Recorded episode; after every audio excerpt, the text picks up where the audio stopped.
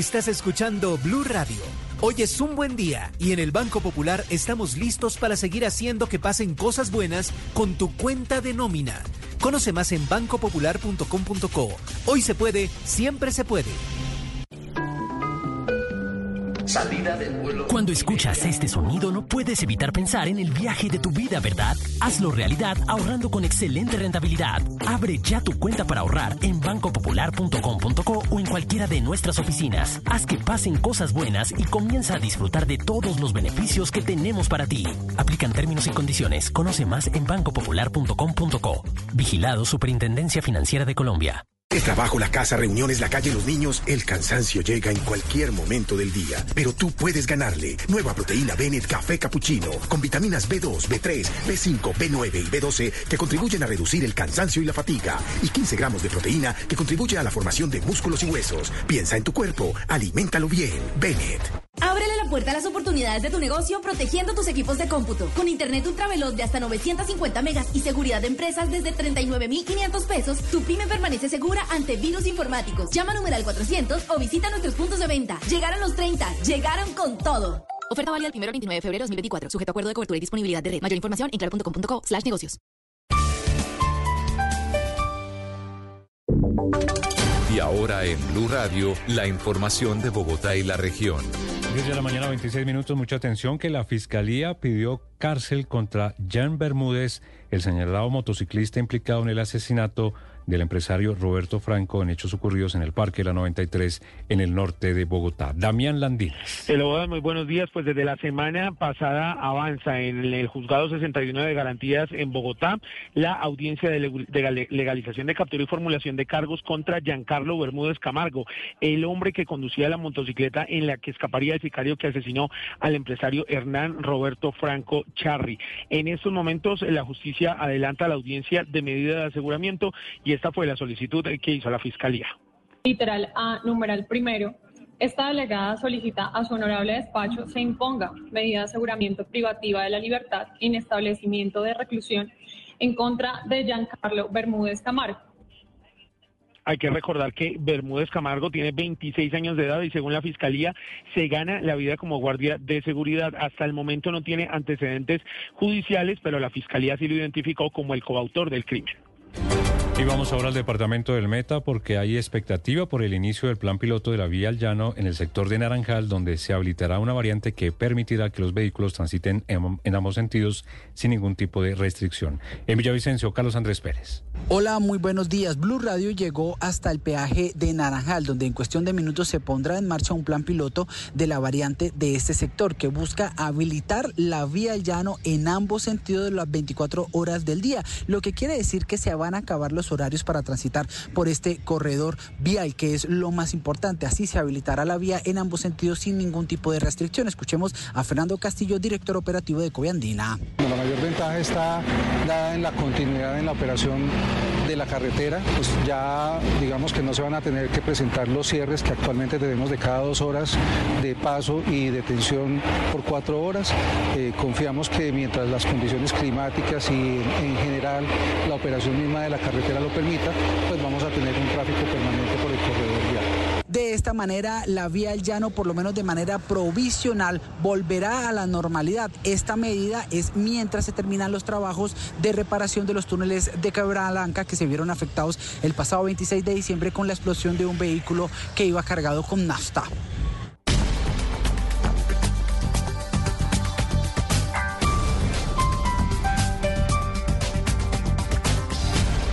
Las victorias y derrotas, la pasión y la afición en juego y los datos de lo último en deportes se lo presenta Mañanas Blue. 10-29, arranque de semana, Serie A, Italia, fecha 26, 12.30 del día, tempranito. La Roma enfrenta al Torino con el toro Dubán Zapata, el colombiano, en el ataque. 2.45 de la tarde, Fiorentina frente a la Lazio. En la Liga en España, también jornada 26, las 3 de la tarde, será para duelo colombiano. John Solís con el Girona y Falcao, el Tigre Falcao ante el Girona vistiendo los colores del Rayo Vallecano. Por nuestra liga, la Betplay Di Mayor, fecha 9, 6:10 de la tarde, Boyacá Chico Independiente Santa Fe. A las 8:20 en la noche, Deportivo Cali ante el Deportes Tolima. A y en la B, el torneo Betplay Di Mayor, fecha 5, el ascenso 3 de la tarde, Real Suacha con Dinamarca ante el Internacional de Palmira, a las 3.30 Itagüí Leones Tigres y a las 4 en la tarde Boca Juniors de Cali ante Barranquilla Fútbol Club. Los deportes a esta hora en Mañanas Blue.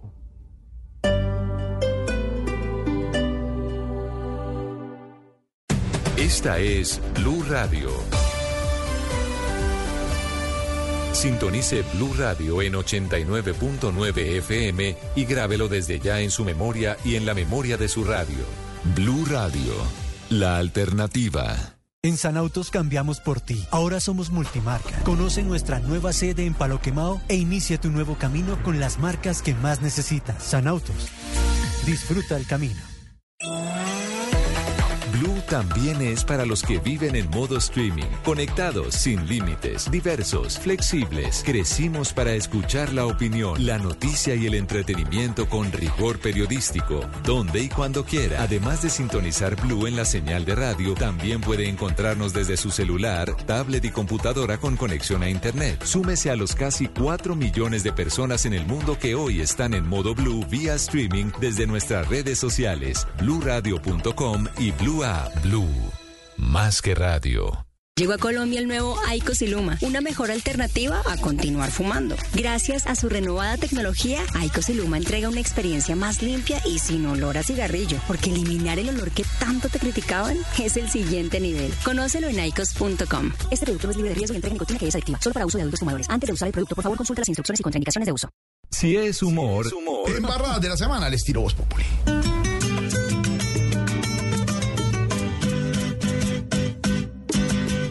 Con embarrada los quieren gobernar, desde ministro, alcalde y presidente, hasta el pueblo que a sus dirigentes los elige un gesto, no sepa gobernar. Por algún lado los quieren enyardar, porque a los duros les queda fácilmente convertir todo en papa caliente, esa es la disculpa para poder clavar. En la Guajira paran, carro tanques, acá hasta carros pagan, sin arranque, de nuevo con la terna, que está mal, la corte vuelve y juega, sin fiscal, siguieron los ladrones, su estampida, ya vale más un Rolex de una vida, y Petro a la Sarabia, vuelve y manda, pues ella en esta patria es quien manda, pero todo lo bueno ya va a llegar. No, no, no, no, sueñe despierto, que no, que no, que no, que no, ¿por qué? Señor, con jugadas que enlutan, nos quieren gobernar, cambiando cada ruta, nos quieren gobernar, inventando disputas, nos quieren gobernar, y uno a la juez se deja gobernar. Con embarrada nos quieren gobernar, desde ministro, alcalde y presidente, hasta el pueblo que a sus dirigentes los elige aunque esto no sepa gobernar. Sí, señor. Voz Populi, de lunes a viernes desde las 4 de la tarde. Si es opinión y humor, está en Blue Radio, la alternativa.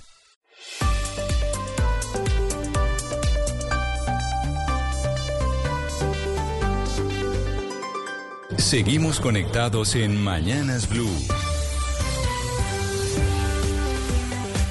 Desde este momento dirige Camila Zuluaga.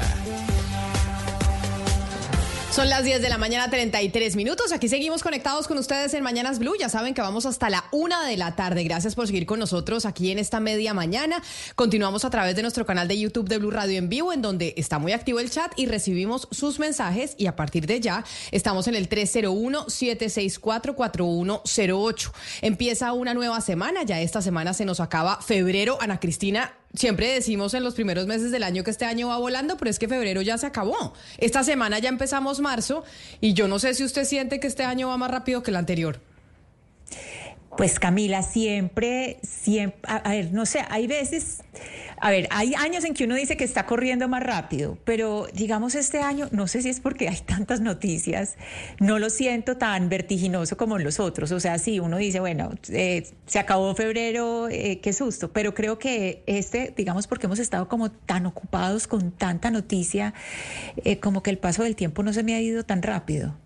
Ay, a mí se me ha pasado a toda. Se me ha pasado rapidísimo y el hecho de que haya tantas noticias hace que de pronto uno tiene la percepción distinta de que se pase más rápido que antes. Y hablando de noticias, desde muy temprano hemos venido comentando aquí en Blue Radio sobre lo que dijo el presidente Gustavo Petro sobre la insulina. Recordemos que en Colombia en estos momentos hay escasez de insulina y esto se viene registrando desde, desde la semana pasada.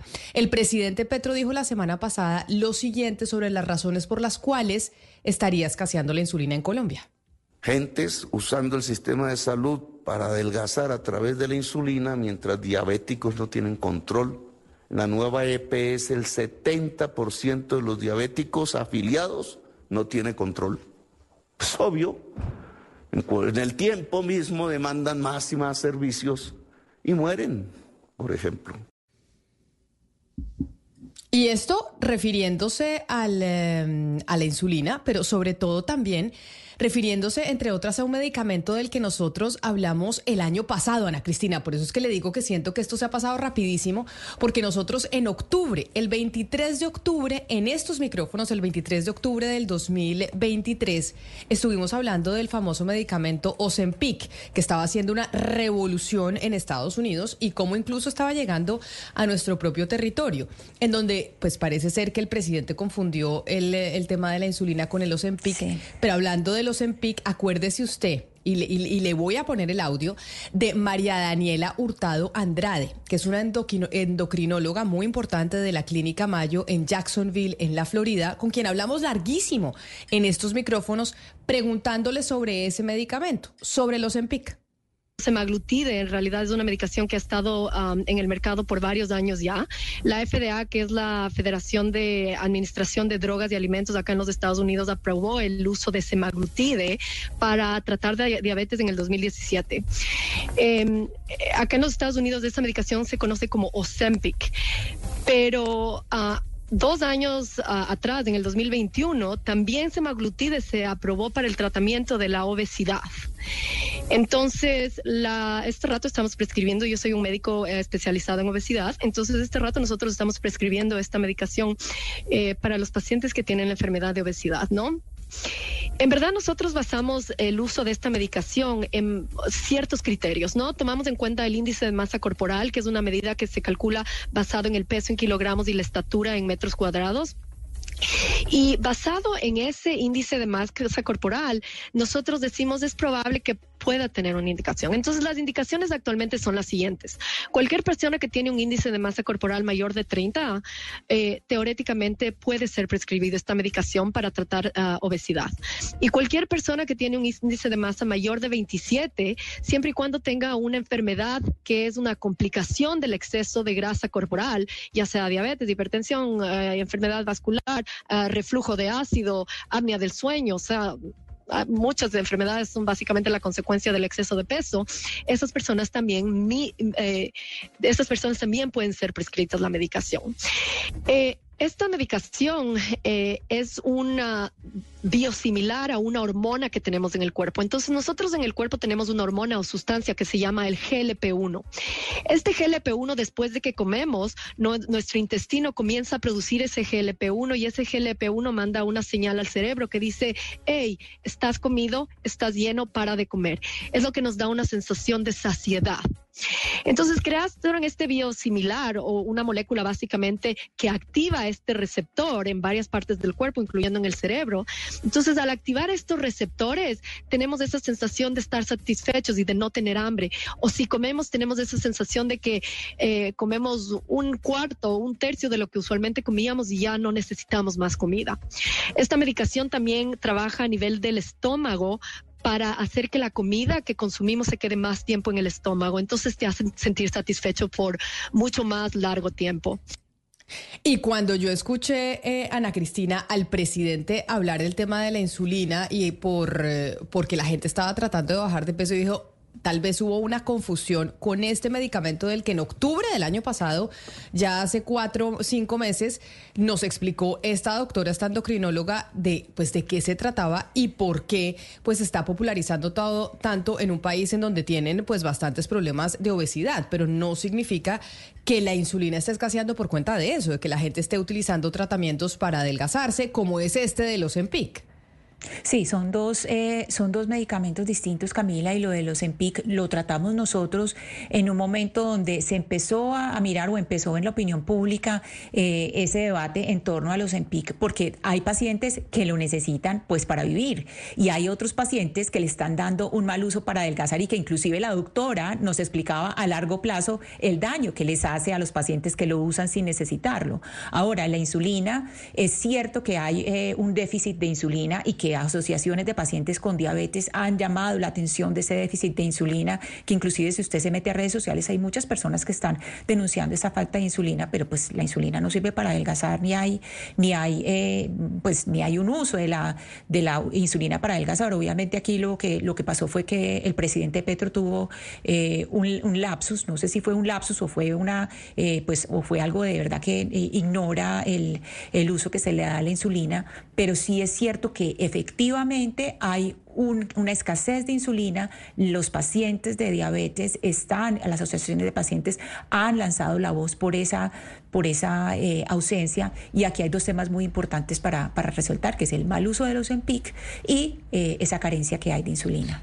Un lapsus, Ana Cristina, bastante peligroso, ¿no? Porque seguramente alguien no entendió bien el mensaje. Sería bueno que el presidente aclarara lo dicho, porque es que sí ha quedado muy claro, sobre todo esta mañana después de la entrevista con el presidente de la Federación de, Diabetología de Colombia, eh, que, lo que puede causar la insulina en un paciente que no la requiere es un daño muy grave al sistema neurológico, ¿sí?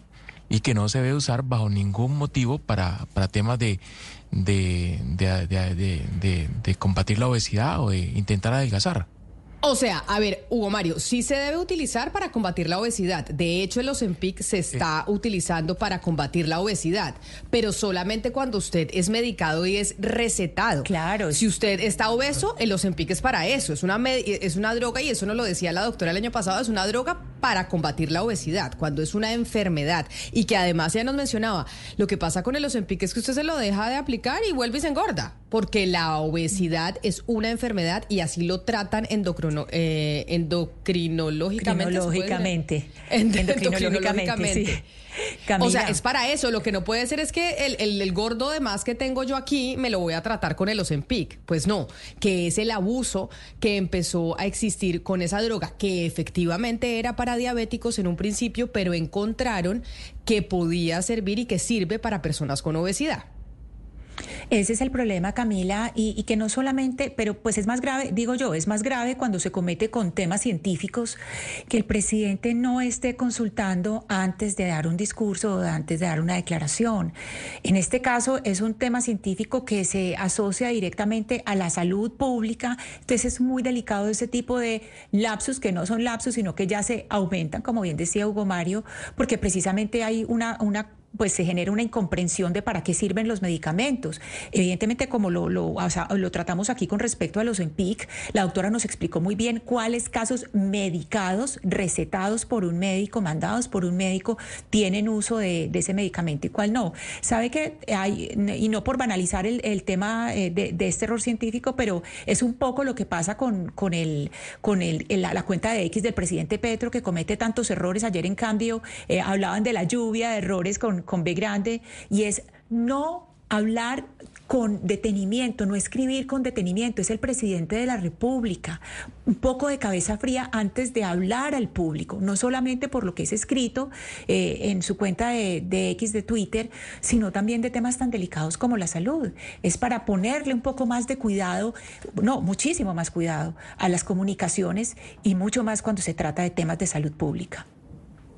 Pues ese ha sido uno de los debates durante el fin de semana y me parece importante recordar lo que nos dijo esta doctora con la que hablamos casi media hora para entender lo que es el Ozempic, este medicamento tan popular en los Estados Unidos y tan popular en el mundo para combatir la obesidad. Pero este fin de semana también hubo un trino, como la red social X se está convirtiendo en un medio de comunicación importantísimo para las figuras del gobierno nacional y de diferentes ramas del poder.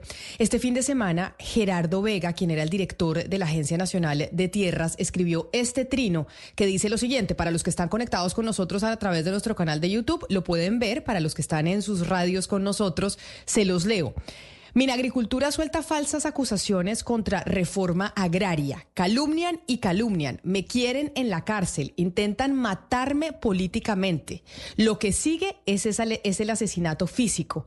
Esta historia ya la he vivido en Urabá al mejor estilo del paramilitarismo. Seguiré luchando para que los campesinos sean los verdaderos propietarios eh, de la tierra. Y pues el eh, exdirector de la Agencia Nacional de Tierras, el señor Vega, pues le comunica esto al presidente de la República y a, otros medios eh, de comunicación. Y por eso lo saludo y le doy la bienvenida esta mañana hoy aquí en Blue Radio. Señor Vega, bienvenido. Gracias por atendernos. Muy buen día, muchísimas gracias a ustedes por la entrevista.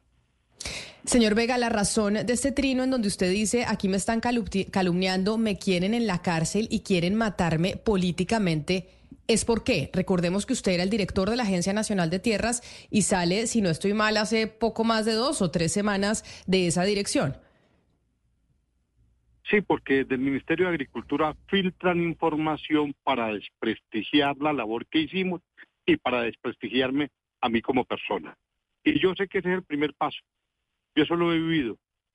Cuando quieren hacer daño, desprestigian, desprestigian, calumnian, calumnian, y luego, tal como lo dijo el ministerio este fin de semana en un trino, te echan todos los organismos de seguridad encima para que te metan a la cárcel. Y lo que sigue es el asesinato físico. He vivido tres veces en Urabá La última vez fue hace dos años.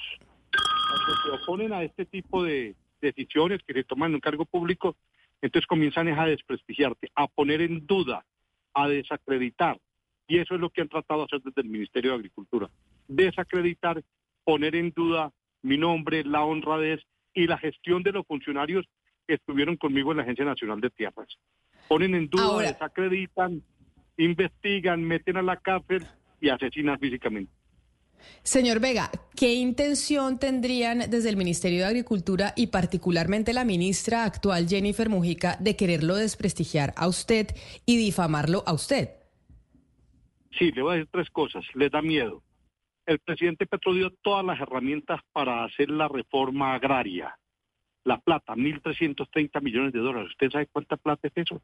5.5 billones de pesos este año para comprar tierras. Hay que comprar 47 mil más adquirir otras tierras mensualmente, mensualmente. Y entonces cada vez que se va a comprar una tierra le ponen un obstáculo, le ponen un obstáculo, crean procedimientos, formas para no hacerlo porque les da temor. El presidente mató el tigre y los funcionarios de alto nivel del ministerio se asustan con el cuero, se asustan con el cuero. No, entonces te voy a poner ejemplo cualquier ciudadano en el país para comprar un apartamento firma una promesa de compraventa y paga un dinero, las arras del negocio. Y en el ministerio dice que en el campo eso no se puede hacer. Discriminan a los campesinos y a la, a la gente del sector rural colombiano. Dicen que no se puede comprar con promesa compraventa. Esa es una cosa, es una forma de discriminar.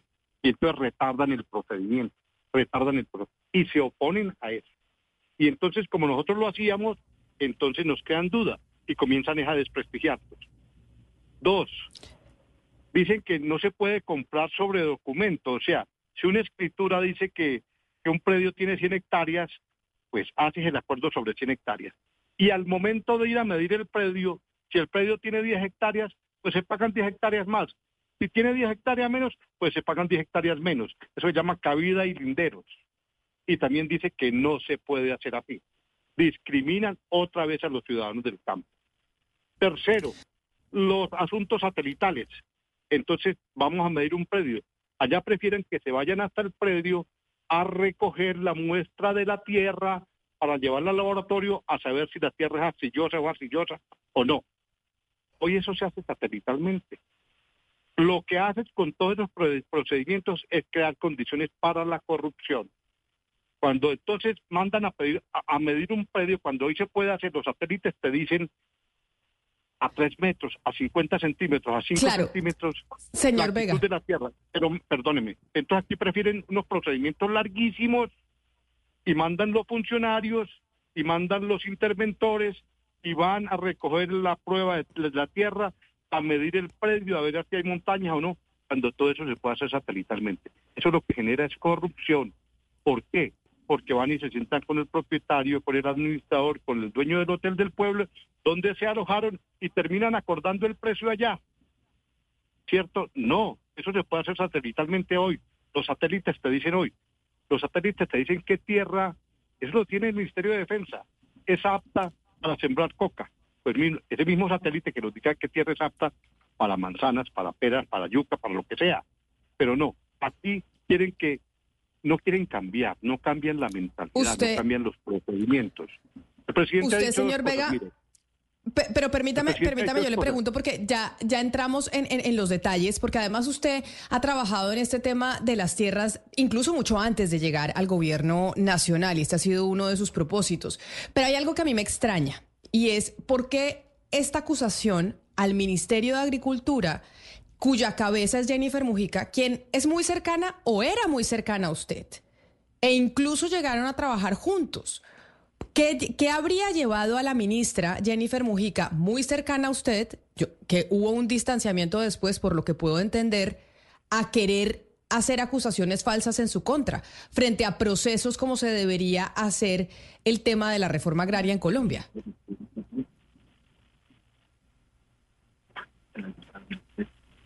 Doctor Vega. yo, llegué al, yo llegué al ministerio desde octubre del año 2000, eh, septiembre del 2022 la ministra llegó después, la ministra lleva como ocho meses, ¿cierto?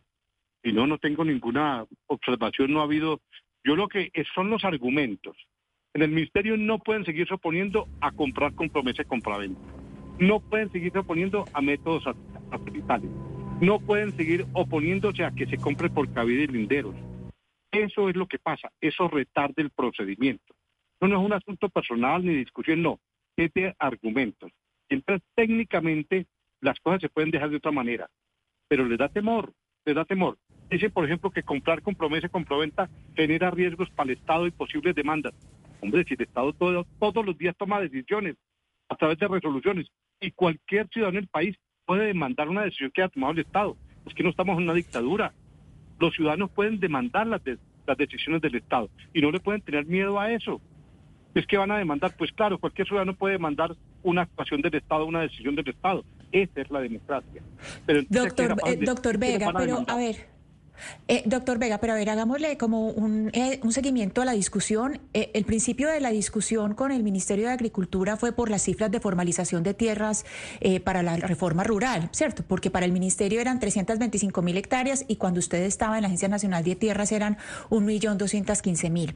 Ya después usted dice que aquí es que no quieren la reforma agraria, como usted nos está diciendo que hay que cambiar protocolos. Usted, por ejemplo, ha dicho que en enero se compraron 40 mil y que se dieron a ver comprado por mes se deberían comprar 60 mil y ya nos habló de la tecnología. Pero entonces yo le quiero preguntar a usted acá. ¿Por qué cree que esos protocolos son insuficientes? Esos protocolos, ¿quién los diseñó y quién los puede cambiar para que se pueda corregir lo que usted viene diciendo desde hace tanto tiempo? Si es cuestión de protocolos o es cuestión de eh, o si es cuestión de voluntad política es una cosa distinta y es una, una, acusación muy grave porque eso pues es, es una de las banderas del presidente Petro.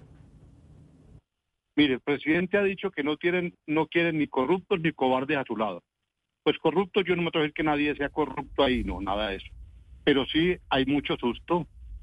Mataron el, el tigre y se asustan con el cuero. Hay cobardía.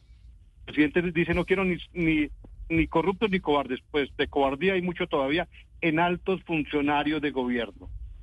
Que les da temor hacer los cambios que hay que hacer. ¿Cierto? Por ejemplo, eso que, promete compra-venta, cabida y lindero, hacerlo mediante tecnología, ¿cierto? Les da temor.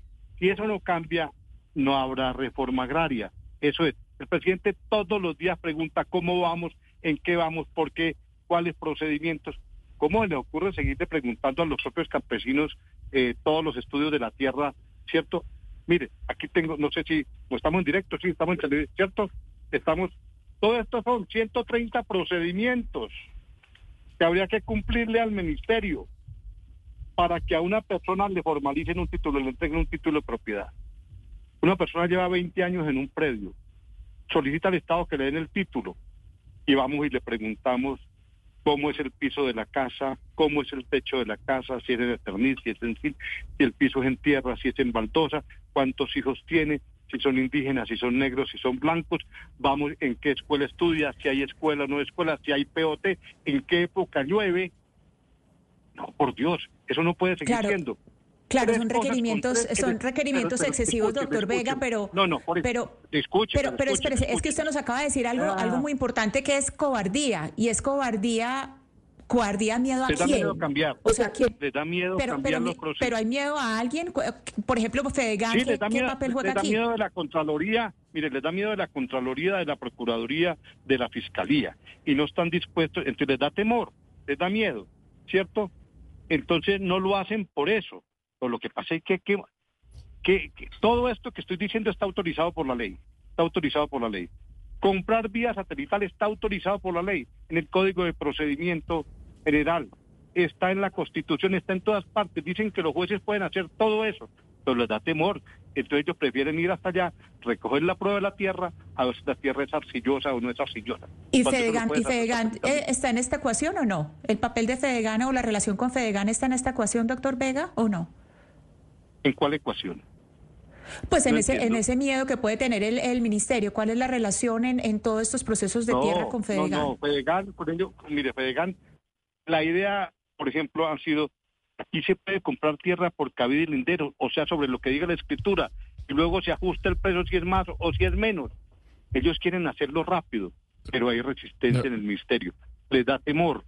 Por ejemplo, mire, le a decir, la ministra me pidió que nombráramos una persona ahí que fue la directora de compras, que nombró, ex directora. Estuvo tres meses. Y lo primero que la señora dijo era que ella no firmaba con promesa de compraventa, ella eso no lo hacía. Y ella es la autorizada para comprar la tierra. Y luego me dijo que tampoco compraba por cabida y lindero. Lo primero que hice fue decirle, decirle, mire, si usted no autoriza eso, entonces démosle esa función al secretario general. Y a través de una resolución ahí las funciones al secretario general. Pero después me dijo que tampoco se podía por cabida y linderos. Le pedí la renuncia. Duró tres meses. Y era una persona que había llevado la ministra, que la ministra me pidió que la nombrara. Duró tres meses. Por eso tuve que cambiarla. Porque les da temor asumir esas responsabilidades. Te prefieren cuidarse ellos a, a sí mismo antes de sacar la reforma agraria. Exdirector, quería preguntarle por lo que publica la revista Cambio este fin de semana sobre la finca La Grosería en el Cesar. Eh, digamos que el artículo básicamente eh, refleja tres acusaciones contra usted. Uno, que un tercio de la finca no es productiva. Dos, que desde el Ministerio de Agricultura se había dado, digamos, no sé si la directriz o, o el consejo de no comprarla y dos días antes de que usted saliera, pues se hace todo el proceso de compra-venta. Y tres, pues que realmente se trata de una compra sobrevalorada porque hay las fotos que ponen es de una casa casi que vieja, abandonada y unos cultivos que realmente no sirven para la producción. ¿Usted qué responde ante esa publicación? Sí, tres cosas. Mire, esto no es de hace dos o tres días. Este es un acuerdo de Estado del gobierno nacional. En octubre del año 2022 había un paro, un corte de vía Chimichagua Termalameque, liderados por el Ministerio del Interior en una avioneta especial. Se viajó hasta allá. Viajaron como 20 funcionarios del Ministerio del Interior, de la Unidad de Restitución de Tierras, de la NT, personeros, alcaldes, propietarios, y allá se hizo un acuerdo de estudiar la compra de esas tierras. Estamos hablando de octubre del 2022. De esa parte ya se han comprado como cinco fincas. Queda la grosería, esta finca que tiene 424 hectáreas, si no estoy mal, pero es de octubre del 2022. Y desde octubre del 2022 le están sacando disculpas en el Ministerio de Agricultura para no comprarla. En mi opinión, esa tierra hay que comprar. Primero es eso, entonces. Es un compromiso del gobierno colombiano para levantar unos paros y arreglar un problema. Dicen que la tierra no es apta. Pues allá hay 528 familias que llevan tres años cultivando, produciendo, comiendo y viviendo de esa tierra. Pero aquí a un técnico le da por decir que no es apta. Y entonces no se compra y ponen en duda y tratan de desprestigiarme a mí diciendo que estoy comprando tierra no apta. Pero aquí está además, el- aquí estoy mostrando, está el concepto emitido en 22 de marzo de 2023 por la doctora Lilia María Rodríguez, que dice que eso tiene, que el predio de la grosería está en un 76.2. La hoy viceministra de Agricultura, hoy, ella es la que da este concepto y dice que es apta la tierra. Pero entonces ahora dicen que no, que un técnico dice que la tierra es arcillosa y que no es apta a desprestigiar. Entonces va, la fecha, va en que si hay un concepto, aquí hoy la viceministra de Agricultura dice que es apta. Y tercero, el precio. Te estás hablando del precio, ¿cierto? Hubo un avalúo inicial.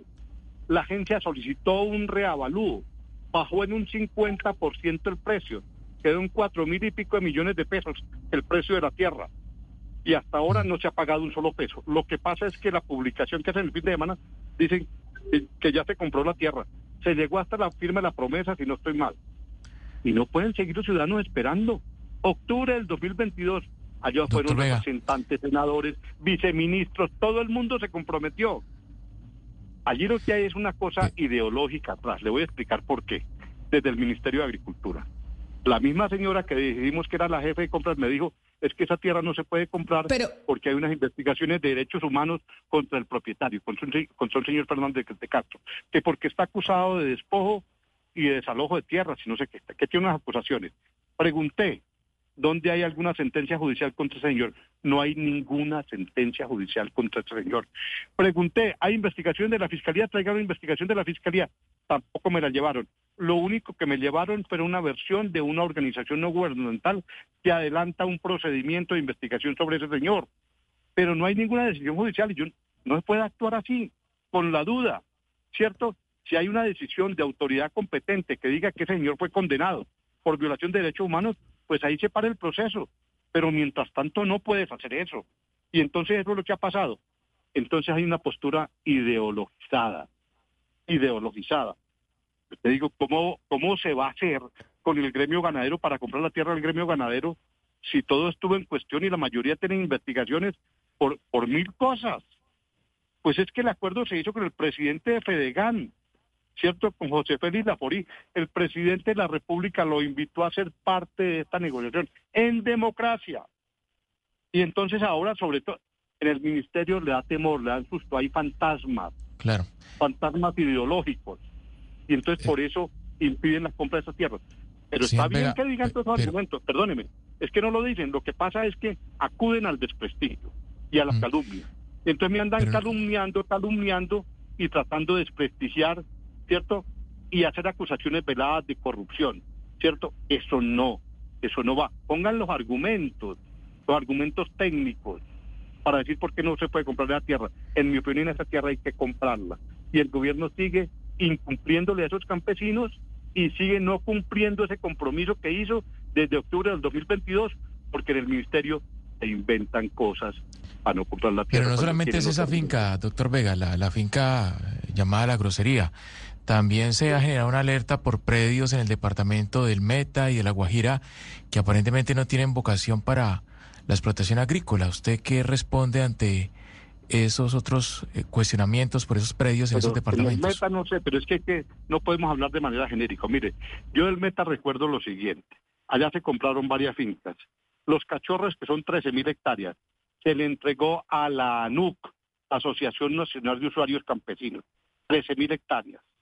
Se le entregó y ya, ya deben estar las familias, o el Estado tiene que ir con los proyectos productivos. Le compramos a Berlín, Berlín era de la SAE, 1.500 hectáreas aproximadamente, se le entregó a los reincorporados de la FARC. Compramos otra finca en San Juan de Arama, a Torrondón, mil hectáreas más se le entregaron a los reincorporados. Allá ellos han montado cooperativas, lechería y esas cosas. Se compró el porvenir, en el porvenir se compró otra tierra, y se compró Chavilonia para una comunidad eh, étnica. Allá se han comprado cerca de 25 mil hectáreas. Y todas las hectáreas unas son más productivas que otras, eso es así, hay que buscar para qué sirve la tierra. No basta con, miren, esos funcionarios de alto nivel del ministerio, entonces cada vez que les dicen una cosa dicen, por ejemplo, llegaron con el criterio de que en tierras eh, hay un Hawái, o sea, una, una laguna artificial, o hay una quebrada, entonces dicen que hay inundación, hay, hay peligro de inundación cuando lo primero que hace un campesino en Colombia para comprar una tierra es preguntar si tiene agua o no tiene agua la tierra. Pero acá, no, pero señor... acá se convierte en una tragedia. Entonces, si la tierra productiva no necesitas tanta cosa, con un satélite, dile, claro, por eso la tierra en los llanos es más, es más barata que en otras partes, ahí tiene un nivel de acidez, pero esa tierra sirve, hay que componerla. Son la gente la que solicitó, Chavilonia que la solicita, la comunidad campesina. ¿Quién la solicita? mire, la de la NUC la NUC. Sí. Señor no es que yo me invente dónde vamos a ir a comprar ni nada de esas cosas.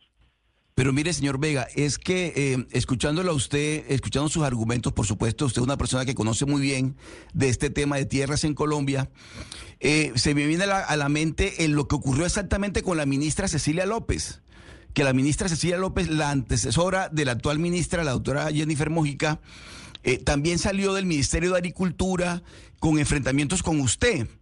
Es decir, ¿qué es lo que está pasando? ¿Es una cuestión que no se está entendiendo el proyecto político del presidente Petro o es que de verdad hay unas normas allí existentes que hace que los funcionarios, muchos de ellos que llevan muchos años en, en los ministerios, conocen técnicamente cómo funcionan las cosas y no es que sean cobardes, sino que dicen, mire, no, esto no se puede hacer porque es que si lo, lo hacemos, inmediatamente nos va a caer encima la Procuraduría, la Contraloría y se apegan a la ley, más que cobardía. ¿No cree usted, doctor Vega, que de pronto eso es lo que está ocurriendo? Lo que, pasa es, lo- lo que pasa es que todos esos procedimientos están hechos para negarle la petición al campesino, para negarle a los indios y para negarle a los negros la entrega de tierras.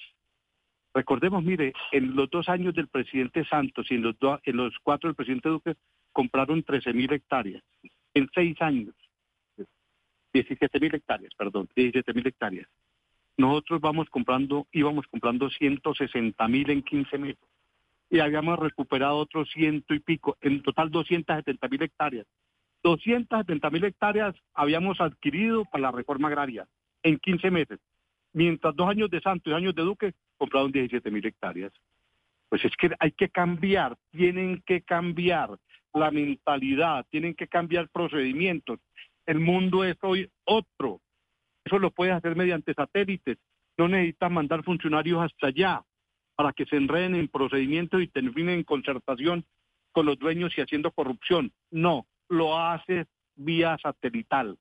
Les voy a mostrar estos procedimientos. Mire, son más de 130 procedimientos para una compra de tierras.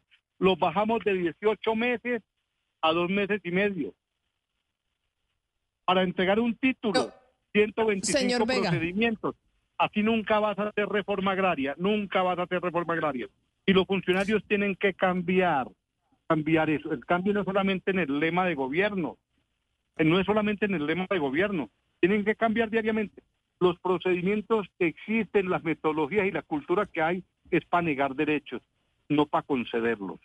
Les voy a poner un Señor. Vega, ente- Espérate, Cuando entendiendo... llegamos a la agencia, déjeme le digo eso. Cuando llegamos a la agencia, septiembre del 2022, ¿cierto? Existía la agencia la teoría de que a los reincorporados no se les podía entregar tierra. A los reincorporados de la FARC, ¿cómo se les ocurre? Señores, hicieron una guerra de 60 años, hicieron un acuerdo de paz y el primer punto fue el tema de acceder a la tierra.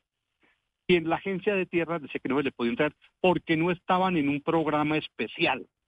Yo les dije, hombre, pero si están en la Constitución, están en la ley, están en un acuerdo internacional. No, no están en un COMPES, me decía, y no están en un programa especial. Eso era la teoría para no entregarle tierra a los reincorporados. ¿Cómo se les ocurre? La Constitución está por encima. Le decía, aplique la Constitución, aplique la ley, aplique el acuerdo internacional. ¿Cómo me va a decir que usted se guía por un decreto o por una o por un, un procedimiento aquí? Señor no- Vega. no tiene sentido. Ahí tienen Mire. que los funcionarios de alto nivel, de alto nivel, no estoy hablando de los técnicos, estoy hablando de esos funcionarios que están en los viceministerios, que están en las direcciones y que dan esas orientaciones a los funcionarios. Ahí Usted- se equivocan.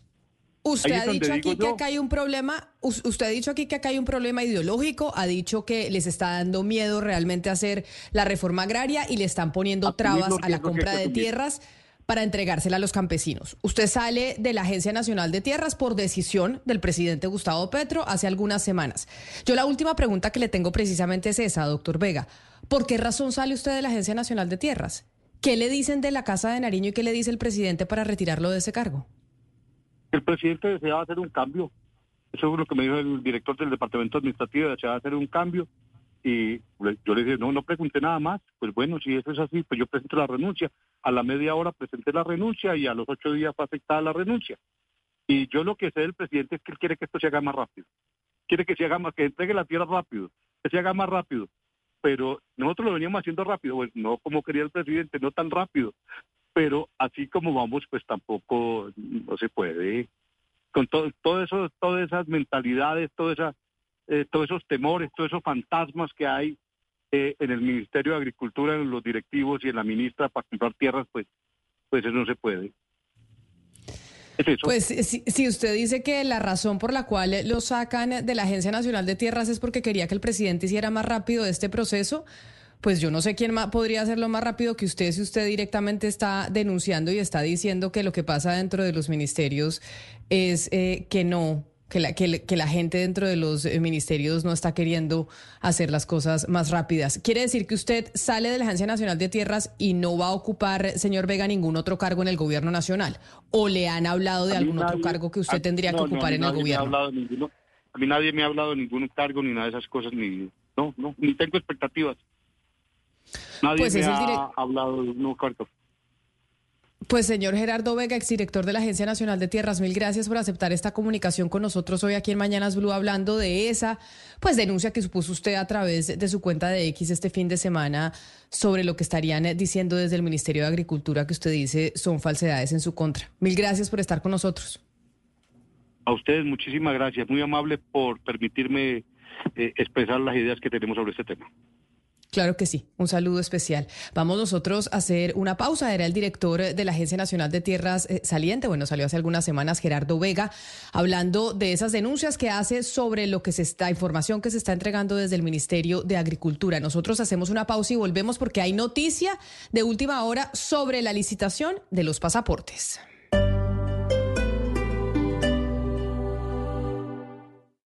Esta es Blue Radio.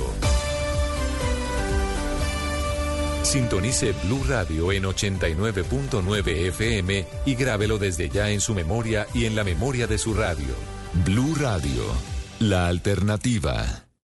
Esta noche en Bla Bla Blue. Esta noche, después de las 10 de la noche, estará para todos ustedes en vivo en Bla Bla Blue el actor de la serie Griselda, Camilo Jiménez. Y a las 11, lunes de historias que merecen ser contadas. Hoy, Martín Prebraski, el checo del vino y la cerveza artesanal en el Huila. Así que ya lo saben, si prefieren terminar este lunes con tranquilidad, buena música y eso sí, en medio de grandes conversaciones, los esperamos en vivo de 10 de la noche a 1 de la mañana aquí en Bla Bla Blue. Bla Bla Blue. Conversaciones para gente despierta. Escúchenos por Blue Radio y bluradio.com. La alternativa. También es para los que viven en modo streaming, conectados, sin límites, diversos, flexibles. Crecimos para escuchar la opinión, la noticia y el entretenimiento con rigor periodístico, donde y cuando quiera. Además de sintonizar Blue en la señal de radio, también puede encontrarnos desde su celular, tablet y computadora con conexión a Internet. Súmese a los casi 4 millones de personas en el mundo que hoy están en modo Blue vía streaming desde nuestras redes sociales, bluradio.com y Blue a Blue, más que radio.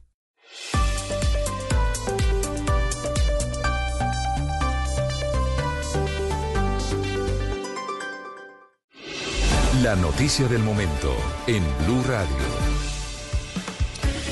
Y la noticia del momento a las 11 de la mañana, 12 minutos, tiene que ver con la Cancillería y la licitación de los pasaportes, porque esa licitación que generó la suspensión del canciller Álvaro Leiva por tres meses, la declaración de una licitación que se, que se declaraba pues eh, completamente, Ricardo, se había dicho en un principio que se declaraba nula o desierta la licitación de los pasaportes. Desierta. y ahora, después de toda esa novela, resulta que la Cancillería comunica que le van a dar la licitación nuevamente a Thomas Gregg o que se cancela la licitación y se le entrega la producción de los pasaportes a esa empresa colombiana que lleva 20 años haciéndola. Camila, esta historia es de no creer. El pasado viernes, usted recordará que el canciller en funciones Luis Gilberto Murillo, embajador todavía de Colombia en Washington, había suspendido los términos para la nueva licitación. Usted recuerda que esa fue la noticia del viernes en la tarde y nos pasó algo inadvertido y es que el doctor Murillo, señor canciller, que hoy está a esta hora en Ginebra, Suiza, ante Naciones Unidas, le devolvió la delegación y los atributos para adjudicar al secretario general de la Cancillería, José Antonio Salazar, que había sido muy sonado en el proceso en el que se declara desierta, se suspendió la licitación en ese momento en la Cancillería de Álvaro Leiva. Ojo a esto que es importante, porque el viernes el doctor Salazar retoma las funciones que le permitían tomar determinaciones en materia administrativa en la Cancillería. Y hoy, sobre las 10 de la mañana, Camila, el doctor José Antonio Salazar firma tres resoluciones que deshacen todo lo que hizo el canciller Leiva y que le costó, como usted dice, la suspensión de su cargo, investigación disciplinaria, seguramente penal y otras, para hacer lo que le estaban pidiendo desde el comité de contratación desde el primer momento. Es decir, adjudicarle la licitación por pasaportes para la expedición de los pasaportes a Thomas Gregan Sons por un valor exacto, le doy la cifra Camila, de 599.651 millones 80 pesos. Casi 600 mil millones de pesos cuesta esta licitación. ¿Qué hizo el doctor Salazar? Como le digo, tres resoluciones. La primera es la 1394 en la que revoca a ver la declaratoria desierta del proceso, que fue lo que hizo el canciller Álvaro Oliva en su momento el 13 de septiembre del año pasado. Esta es la primera resolución para poder llegar a la adjudicación final. 1394 la resolución revoca la declaratoria desierta del proceso y revoca eh, el recurso de reposición que había confirmado efectivamente que se declaraba desierta la licitación. La siguiente resolución, Camila, es la 1395 da por terminado el estado de urgencia manifiesta que fue decretado el 14 de septiembre. ¿Qué se hizo con ese estado de urgencia manifiesta? Se hizo la contratación por un año con Thomas Gregan Sons por cerca de 120 mil millones de pesos para que no hubiese un vacío y en Colombia se pudieran seguir expidiendo los pasaportes. Esta resolución, la segunda, lo que hace es suspender la urgencia manifiesta y terminar anticipadamente y liquidar los contratos provenientes de esto, es decir, el contrato temporal con Thomas Gregan Sons. Y la tercera resolución es la 1396, aquí la tenemos, ahí le mostramos a nuestros amigos de, de YouTube, eh, de Blue Radio de Vimix, en la que dice lo siguiente, Camila, la leo muy rápidamente. Artículos. Primero, adjudicar el proceso de selección por licitación pública número LP001 del 23, es decir, el mismo que había declarado desierto en su momento Álvaro Leiva, el cual tiene por objeto suministrar, formalizar y prestar el servicio de personalización, custodia y distribución de libretas de pasaportes, así como el servicio de impresión, almacenamiento y entrega de etiquetas de visa colombiana con zona de lectura mecánica a precios fijos unitarios, sin fórmula de reajuste para el fondo rotatorio del Ministerio de Relaciones Exteriores a la Unión Temporal Pasaportes 2023, representada legalmente por Ana María Gómez Sarmiento, conformado por Thomas Gregan Sons de Colombia, Thomas Gregan Sons Limited, Thomas Greg Express, Seguridad Móvil de Colombia, Tales Colombia y Tales DIS Finland Hoy. Artículo segundo, la adjudicación se realiza por la suma de 599 mil 651 millones 582 mil 571 pesos moneda corriente sin fórmula de reajuste. Hace parte de la siguiente, de la presente resolución, el informe de evaluación de la oferta por parte del comité evaluador designado para tal efecto.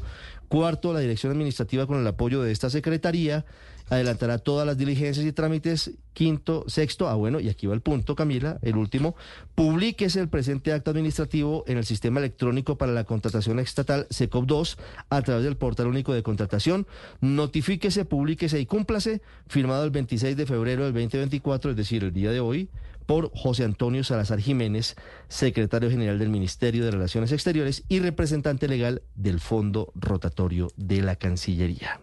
Esta historia, que ya finalmente la decide el secretario general José Antonio Salazar, pues tuvo muchos antecedentes, como usted lo menciona, Ricardo, y entre esos antecedentes están los trinos del presidente Gustavo Petro apoyando al canciller Álvaro Leiva y diciendo que el canciller siguió órdenes suyas. Entonces no se entiende como si el canciller Álvaro Leiva, que está suspendido durante tres meses por la Procuraduría por cuenta de haber declarado desierta esta licitación, diciendo que no se podían hacer licitaciones sastre en donde hubiera un único proponente, como en este caso era Tomás Grecan Sons, porque como son los únicos que han hecho los pasaportes durante 20 años, pues son los únicos que cumplen con ciertos requisitos que estipulaba la Cancillería. Si el presidente dijo que Álvaro Leiva había cumplido con sus órdenes y que no iba a permitir el mandatario licitaciones de un único proponente, ¿Cómo se entiende entonces que José Antonio Salazar, el secretario general, pues haya tomado esta decisión en donde ya se acaba la licitación y se entrega por decreto a, Tomás Grecanson por 600 mil millones de pesos la elaboración de los pasaportes? Le voy a contar lo que he podido averiguar hasta ahora. Llamé a Ginebra, Suiza, a los asesores del canciller encargado Luis Gilberto Murillo y me indican que a ellos también los tomó por sorpresa esta determinación del doctor José Antonio Salazar, secretario general de la Cancillería, porque ellos están en otro tema, están en eh, la cumbre, eh, intervino esta mañana el doctor Murillo, mediodía hora de Suiza, y están en otro asunto distinto. Lo que cuentan desde el entorno del canciller Murillo es que a ellos también los tomó por absoluta sorpresa esta determinación y están mirando cómo reaccionar. También hablé con el doctor José Antonio Salazar y me dice, son verídicas, son reales las resoluciones. Esto me lo dice él. Desde el gobierno están torpedeando la posibilidad de que esto se publique en el SECOP. Hasta hace media hora que hablé con él, no estaban publicadas las resoluciones en el SECOP.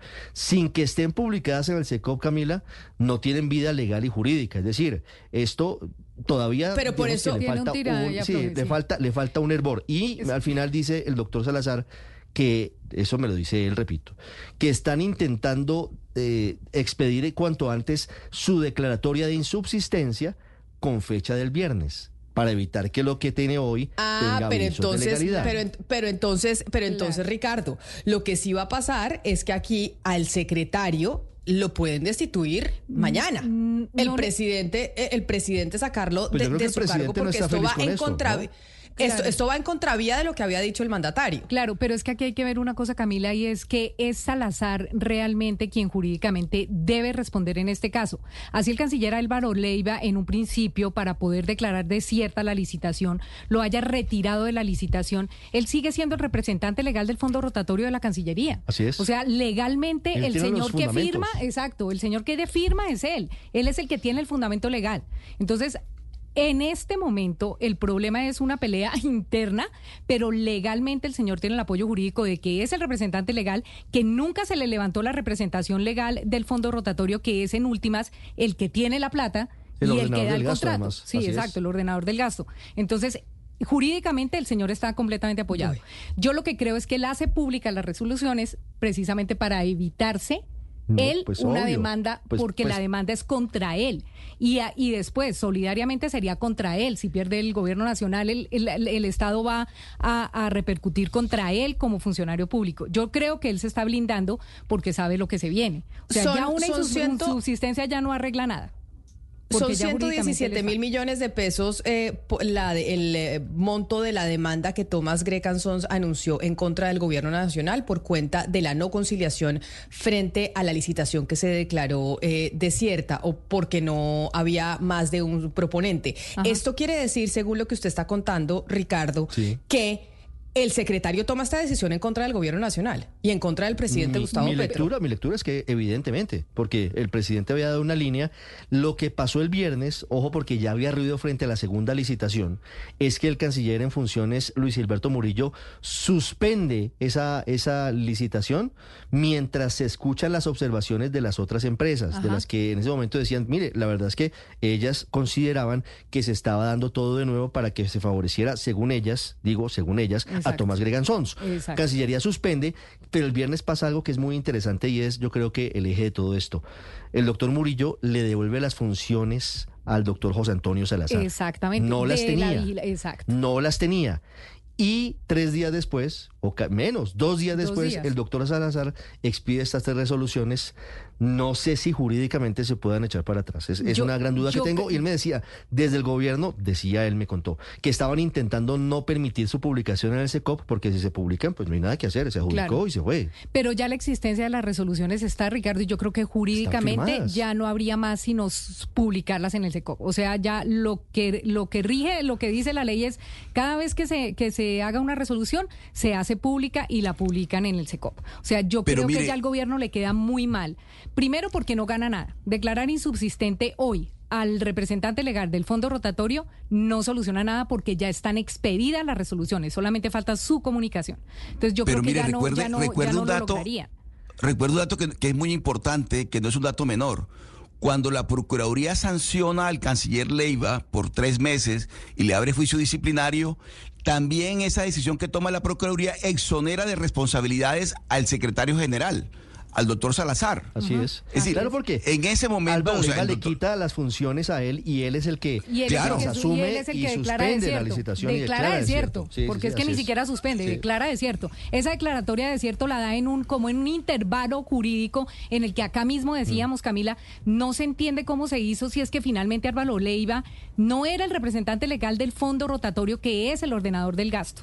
Entonces, el- todas las decisiones las debió haber tomado de principio a fin Pero mire, el Diana. fondo rotatorio. El secretario general. Exactamente. Sí, mire Diana como, eh, y Oscar, cómo eh, las personas que no han estado de acuerdo han ido saliendo. Por ejemplo, el abogado de la Cancillería, que era eh, Germán Calderón España, él renunció porque él le dijo mucho al canciller Leiva, al, al entonces canciller Leiva, pues que... que que, que no tomara esa decisión, Que es que decir, que, no exacto, que había que adjudicarlo y renunció. Entonces, ese es el, recuerden que es- eh, él renunció, o sea, eh, Calderón España renunció. Y antes había pasado lo mismo con Marta Lucía Zamora en la Agencia Nacional de la Defensa Jurídica del Estado, que salió por orden del presidente Petro, porque ella estaba defendiendo era al Estado y no al gobierno. Ella estaba defendiendo era los, los intereses del Estado y no del gobierno. Entonces, todo lo que está implicado ahí es el que no esté de acuerdo con lo de esta licitación, se va. Para, se para va, lo acabar de enredar todo esto, acaba de radicarse una solicitud del abogado del eh, suspendido canciller Álvaro Leiva ante la Procuraduría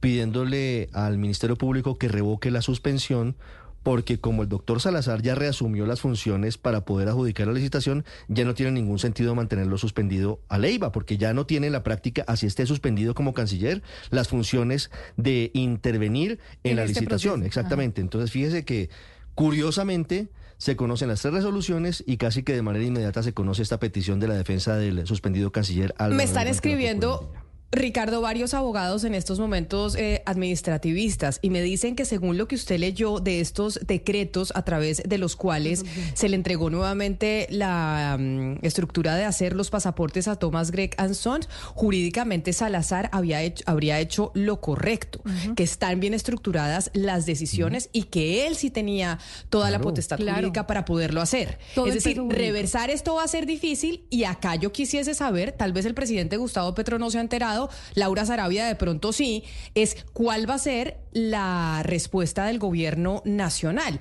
Sobre todo porque aquí quien sale ganando es Thomas Gregan Sons, a quien el presidente Gustavo Petro no quería entregarle la licitación porque considera que lleva 20 años haciendo los pasaportes, siendo único proponente participando en las licitaciones. Es que tal vez ese es el problema mayor, Camila, y el problema grande del que hablábamos acá desde el primer día que denunciamos este proceso. Eh, el tema de Gustavo Petro es un tema contra Thomas Gregg. O sea, él, eh, su, su objetivo era, Thomas Gregg no debe ganar como sea, pero se demoraron. Como gobierno nacional se demoraron. Él no puede venir a declarar desierta una licitación que él mismo creó diciendo que hubo corrupción, porque es que ellos mismos hicieron los pliegos licitatorios. Álvaro Leiva tenía la responsabilidad de haber vigilado el proceso y se dan cuenta sobre septiembre cuando ya están a punto de adjudicar Cuando ya que estaban todo el proceso estaba calificado y había quedado como único proponente Thomas Gregan Sons. Al final, en medio de los cuestionamientos si existían, debieron haberse conocido en su momento en- a lo largo de todo el proceso y si tenían algún indicio de corrupción, pues deberían haberla Detenido el suspendido. proceso, claro. exacto, detengan Pero el es que proceso a tiempo. Ya habían calificado, había obtenido mil puntos Thomas Gregan Sons. Eso eh, procedimentalmente no era posible. Eso fue lo que les Exacto. dijeron. Jurídicamente lo que está haciendo el secretario general del fondo rotatorio, que es el, el que el que tiene la plata y el que hace la licitación, jurídicamente lo que está haciendo es evitándole al país una demanda. Ahora falta ver si el gobierno nacional le sigue la cuerda porque es la única forma de solucionar esto fueron estas tres resoluciones. Si esto nos pasa, si ellos lo echan a tierra, es nuevamente abrir la bocatoma a una demanda millonaria por parte de esa empresa, porque esa empresa debió ser adjudicada. Es que so- fue calificada, debió ser adjudicada. Hablamos con Tomás Gregan Sons también, Camila, y no se había notificado de la determinación hace media hora. No tenían el documento en sus manos. Así que esto está Esto en está pleno en- desarrollo. Esto, esto está ocurriendo en Toca- este momento. No sé qué Toca vaya a pasar. esperar la reacción del presidente Gustavo Petro, que debe estar por generarse, porque esto también lo debe haber tomado con por sorpresa. Y como dice usted, yo también me comuniqué con Cancillería y efectivamente, quienes están de primera mano con el canciller encargado, Luis Gilberto Murillo, no tenían ni idea de que esto estaba pasando. No, sabían ni tenían información de que efectivamente estas resoluciones eh, se iban a generar. Sí, eh, por eso le digo, esto es una decisión que tomó el secretario Escobar y que tomó el secretario Escobar para blindarse él y para blindar jurídicamente el proceso y evitar esa demanda de los 117 mil millones de pesos que había anunciado Tomás Greca. Si llegan a echar para atrás esto, Camila, el doctor Salazar va a decir en una eventual demanda, ah, a, mí no me miren. A mí no me miren, yo tengo la resolución. Aquí está la resolución. Y ya no, y yo creo de verdad que no ganan nada, por lo menos eh, legalmente y jurídicamente no ganan nada declarando insubsistente al secretario general. Y lo que sí, y lo que sí ganarían sería réditos políticos de quienes quieren sacar a Tomás Grecanzón. Pero claro, claro es pero, pero no pero el presidente no va a permitir ser un pintado en la pared. Es que eso es lo que pasa. O sea, no ganan nada, pero yo no sé si el presidente va después de la pela que se ha dado por Álvaro Leiva y además decir que él siguió sus órdenes y que Tomás Gregg no debería ser el, adjudicatario de esta licitación, siendo la licitación de un único proponente, no sé si se va a quedar así tan tranquilo. Es que no sé por qué, porque lo que hizo el secretario, si bien está sustentado jurídicamente, claramente es ir en contra del presidente de la República. Aquí se tomó una decisión en contra de lo que había dicho el presidente Gustavo Petro. Y lo que lo hace el secretario porque jurídicamente considera que es lo correcto. Y dice yo, así me van a declarar insubsistente mañana, pero yo hice lo correcto y estoy blindado frente a cualquier demanda que se pueda generar. Pero esto es ir, es ir en contra del presidente Gustavo Petro Oscar. Pero Camila, es que en estos casos lo que uno tiene que decir es qué dice la ley, quién, quién está cumpliendo con la normativa. Y lo que le está diciendo el presidente es, presidente, la ley, así a usted no le guste, cambiemos la ley. Si esta ley no, no le gusta la ley 80, pues cambiemos la ley y cambiemos los términos en que está establecido la manera como se adjudican estos contratos. Pero si la ley sigue siendo la lista vigente, pues le toca a todos los funcionarios, a la defensora de, la, de jurídica del Estado, a los abogados, al secretario general, a todos los funcionarios le toca pegar a la ley y decir, efectivamente, así es como tenemos que proceder, independientemente de si al presidente le gusta o no le gusta, porque ¿qué hacemos en estos casos, Camila? Puede terminar diciendo el presidente y por eso digo que hay que esperar la reacción del gobierno nacional que no se ha dado y la reacción directamente de presidencia de la República. El presidente puede salir a decir que a Salazar, el secretario eh, de la Cancillería, lo terminó comprando Tomás Grecanson. Y qué pena decirlo así, pero ese puede ser lo que termine diciendo el presidente para argumentar por qué razón el secretario está tomando esta decisión en contra de lo que públicamente había dicho el mandatario a través de su cuenta de X, que es su canal de comunicación. No adjudico a, un, a una licitación de un único proponente y eso obviamente generó un debate en donde dice eso jurídicamente en el país no se puede, se tendría que acabar con una cantidad de licitaciones y dijo también que el canciller siguió sus órdenes que esa suspensión de la Procuraduría obedece a las órdenes que estaba siguiendo el canciller de parte del propio presidente de la República, Diana. Pues es que Camila, tendría que probarlo el presidente que uno de sus funcionarios, que estuvo a cargo de la licitación casi un año, eh, eh, lo compraron.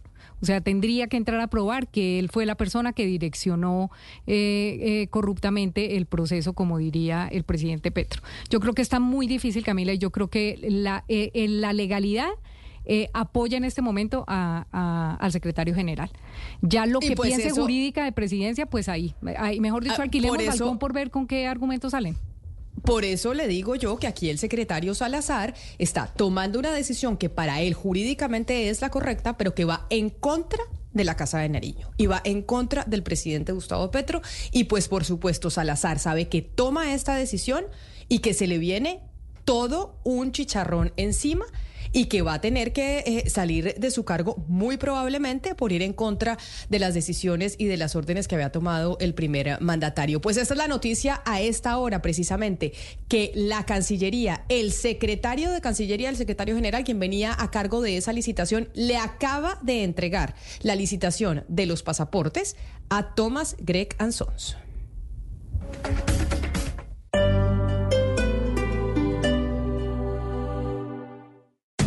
Esta es Blue Radio.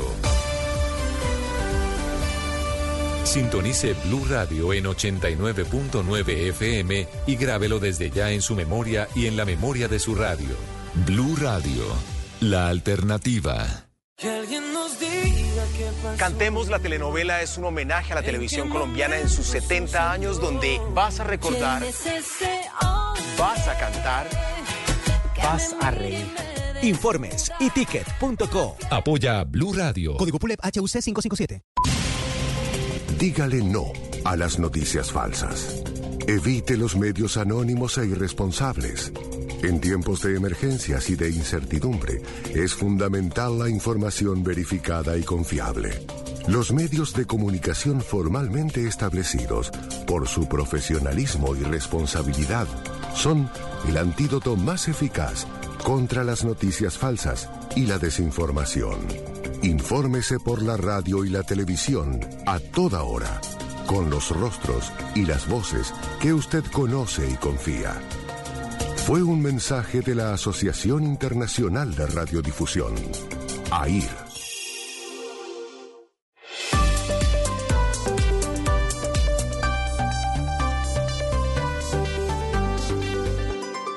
Estás escuchando Blue Radio y bluradio.com.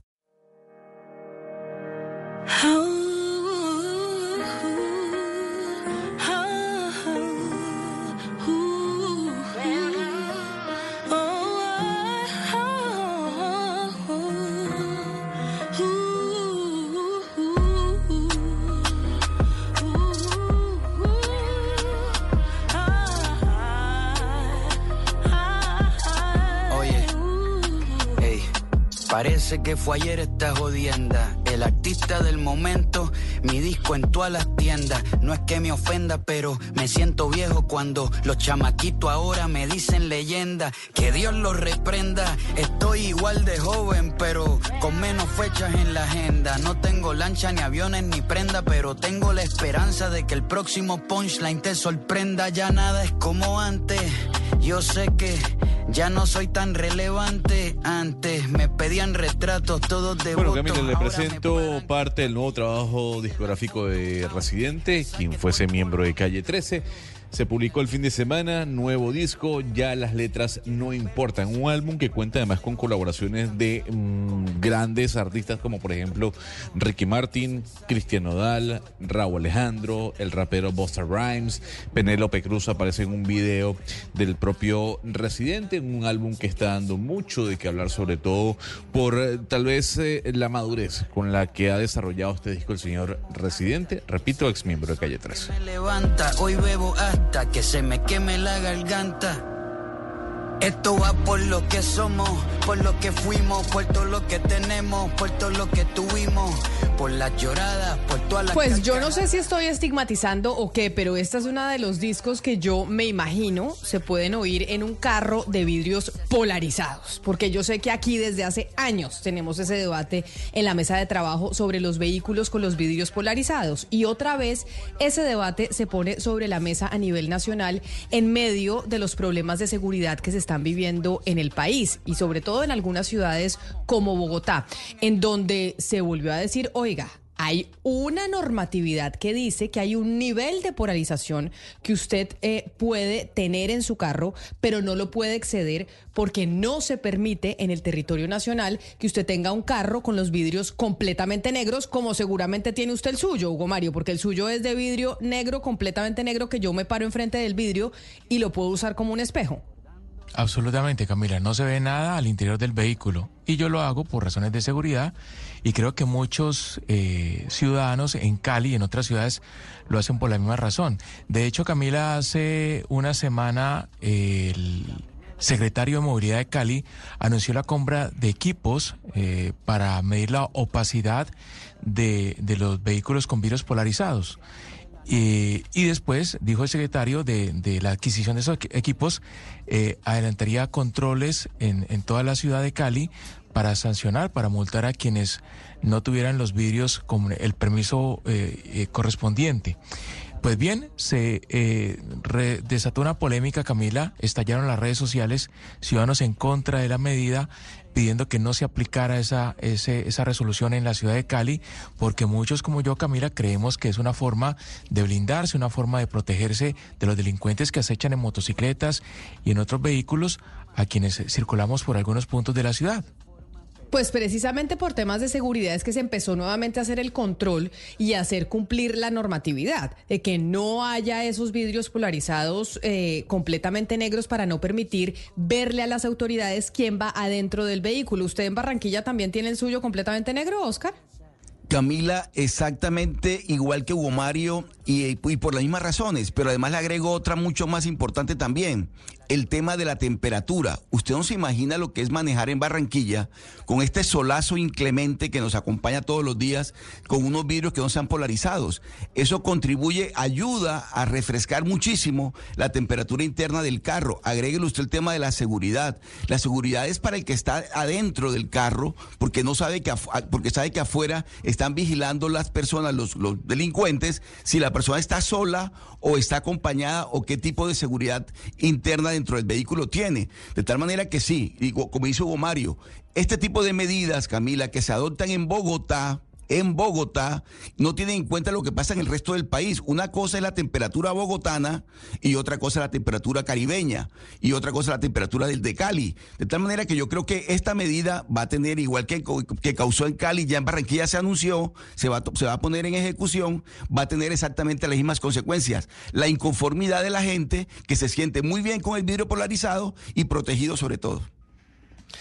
Pues precisamente por eso déjeme, antes de ir a preguntarle a usted, David, que estuvo haciendo el scouting este fin de semana de cómo se están polarizando los vidrios y creo que están haciendo su agosto por las razones que están entregando Oscar y Hugo Mario de por qué tienen polarizados sus carros, además de la temperatura, sino por el asunto de la seguridad. Antes de que usted nos cuente cómo le fue averiguando cuánto está costando polarizar el carro y qué tanto además están vendiendo quienes ofrecen este servicio, déjeme saludar al representante a la Cámara del Centro Democrático por el, por el Valle del Cauca, por el Valle del Cauca, Cristian Garcés, porque el representante Garcés habló de esta resolución, habló de esta normatividad que existe en Colombia para eh, llegar a un límite de polarización y habla de diferenciarla dependiendo de la región. Representante Garcés, bienvenido, gracias por atendernos hoy aquí en Mañanas Blue. Buenos días, Camila. Un saludo para todo el equipo de Mañanas Blue y para toda la querida audiencia. Muchas gracias por preocuparse de este tema donde tuvimos que reaccionar acá en Cali en compañía de nuestro concejal Juan Felipe Murgueitio para buscar que no se le dificulte a ciudadanos acceder a medidas de protección, porque los polarizados, la mayoría de las personas no los usa como un lujo, lo usa para protegerse de tanto delincuente, especialmente en delitos como la extorsión y el robo permanente en ciudades como Cali. Vamos a presentar un proyecto de ley porque esto no puede quedar de esta manera tan estricta en una resolución eh, del orden nacional y por el otro lado eh, los alcaldes pues quedan de alguna manera, se supone, obligados a cumplirla cuando esto va en contra de la voluntad del pueblo y de algo tan importante como es la vida y la protección de bienes. Pero entonces ustedes lo que están diciendo, representante, es que esa normatividad que existe de poder llegar hasta un punto de polarización en los vehículos se determine por parte de los alcaldes en cada una de las ciudades, porque esa fue una normatividad que se expidió en algún momento por cuenta de la inseguridad que generaba no saber quién va dentro de un vehículo. Claro, es entendible el riesgo que tiene esto para nuestros policías cuando se acercan a un vehículo con los vidrios totalmente oscuros. Pero aquí no podemos nosotros legislar en función solamente de los criminales. Aquí tenemos que preocuparnos por las personas honestas, por las familias, por, los, por todas las mujeres cuando andan, andan en sus carros y son constantemente atracadas. Entonces, por preocuparnos de los criminales, muchas veces se legisla afectando a la gran mayoría de los colombianos que no son obviamente criminales. Nosotros lo que queremos es, primero, acabar un tema de centralismo en una norma donde esto debería ser una decisión de un alcalde con el comandante de la policía en el municipio. Segundo, no ser obligatorio los rangos que están en una resolución de orden nacional que obliga a una opacidad a un nivel de, eh, del vidrio que no permite protegerse porque el nivel hoy permitido eh, fácilmente se da, se da uno cuenta quién va en el vehículo, entre otras cosas, si es una mujer, por ejemplo,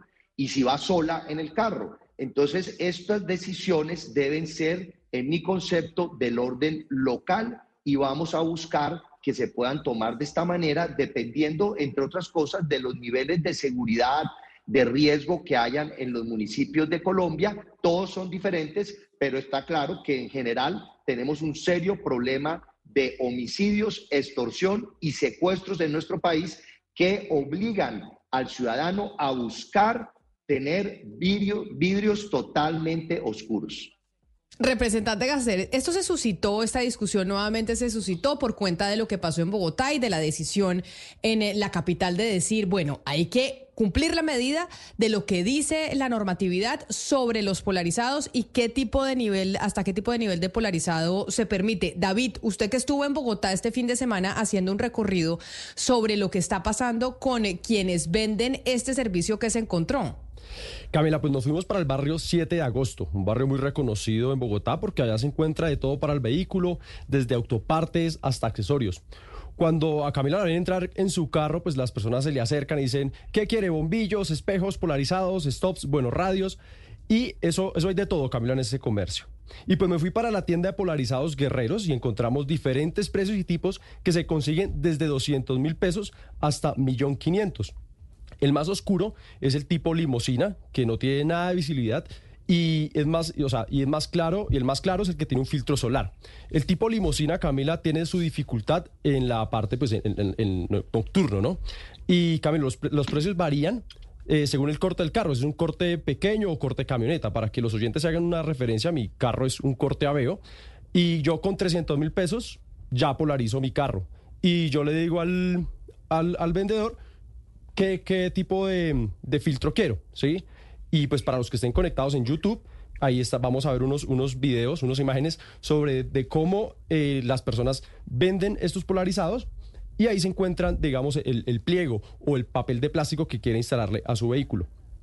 Jason Zambonies, dime Camila. O sea que eso que usted está viendo ahí, bueno, los que están conectados con nosotros puede, a través de nuestro canal de YouTube pueden ver cuando David va este fin de semana a los sitios en Bogotá en donde le venden el polarizado y usted escoge el papel y la gama de polarizado que quiere. Pero ahí también le dicen, David, cuál está permitido por la normatividad y cuál no, porque pues le venden el que no se permite y le venden el que se permite. Claro que sí, claro que sí. Camila, vea, hablamos con Jason Zamboni, es un vendedor de polarizados y nos explicó con más detalles sobre este accesorio. Manejamos polarizados.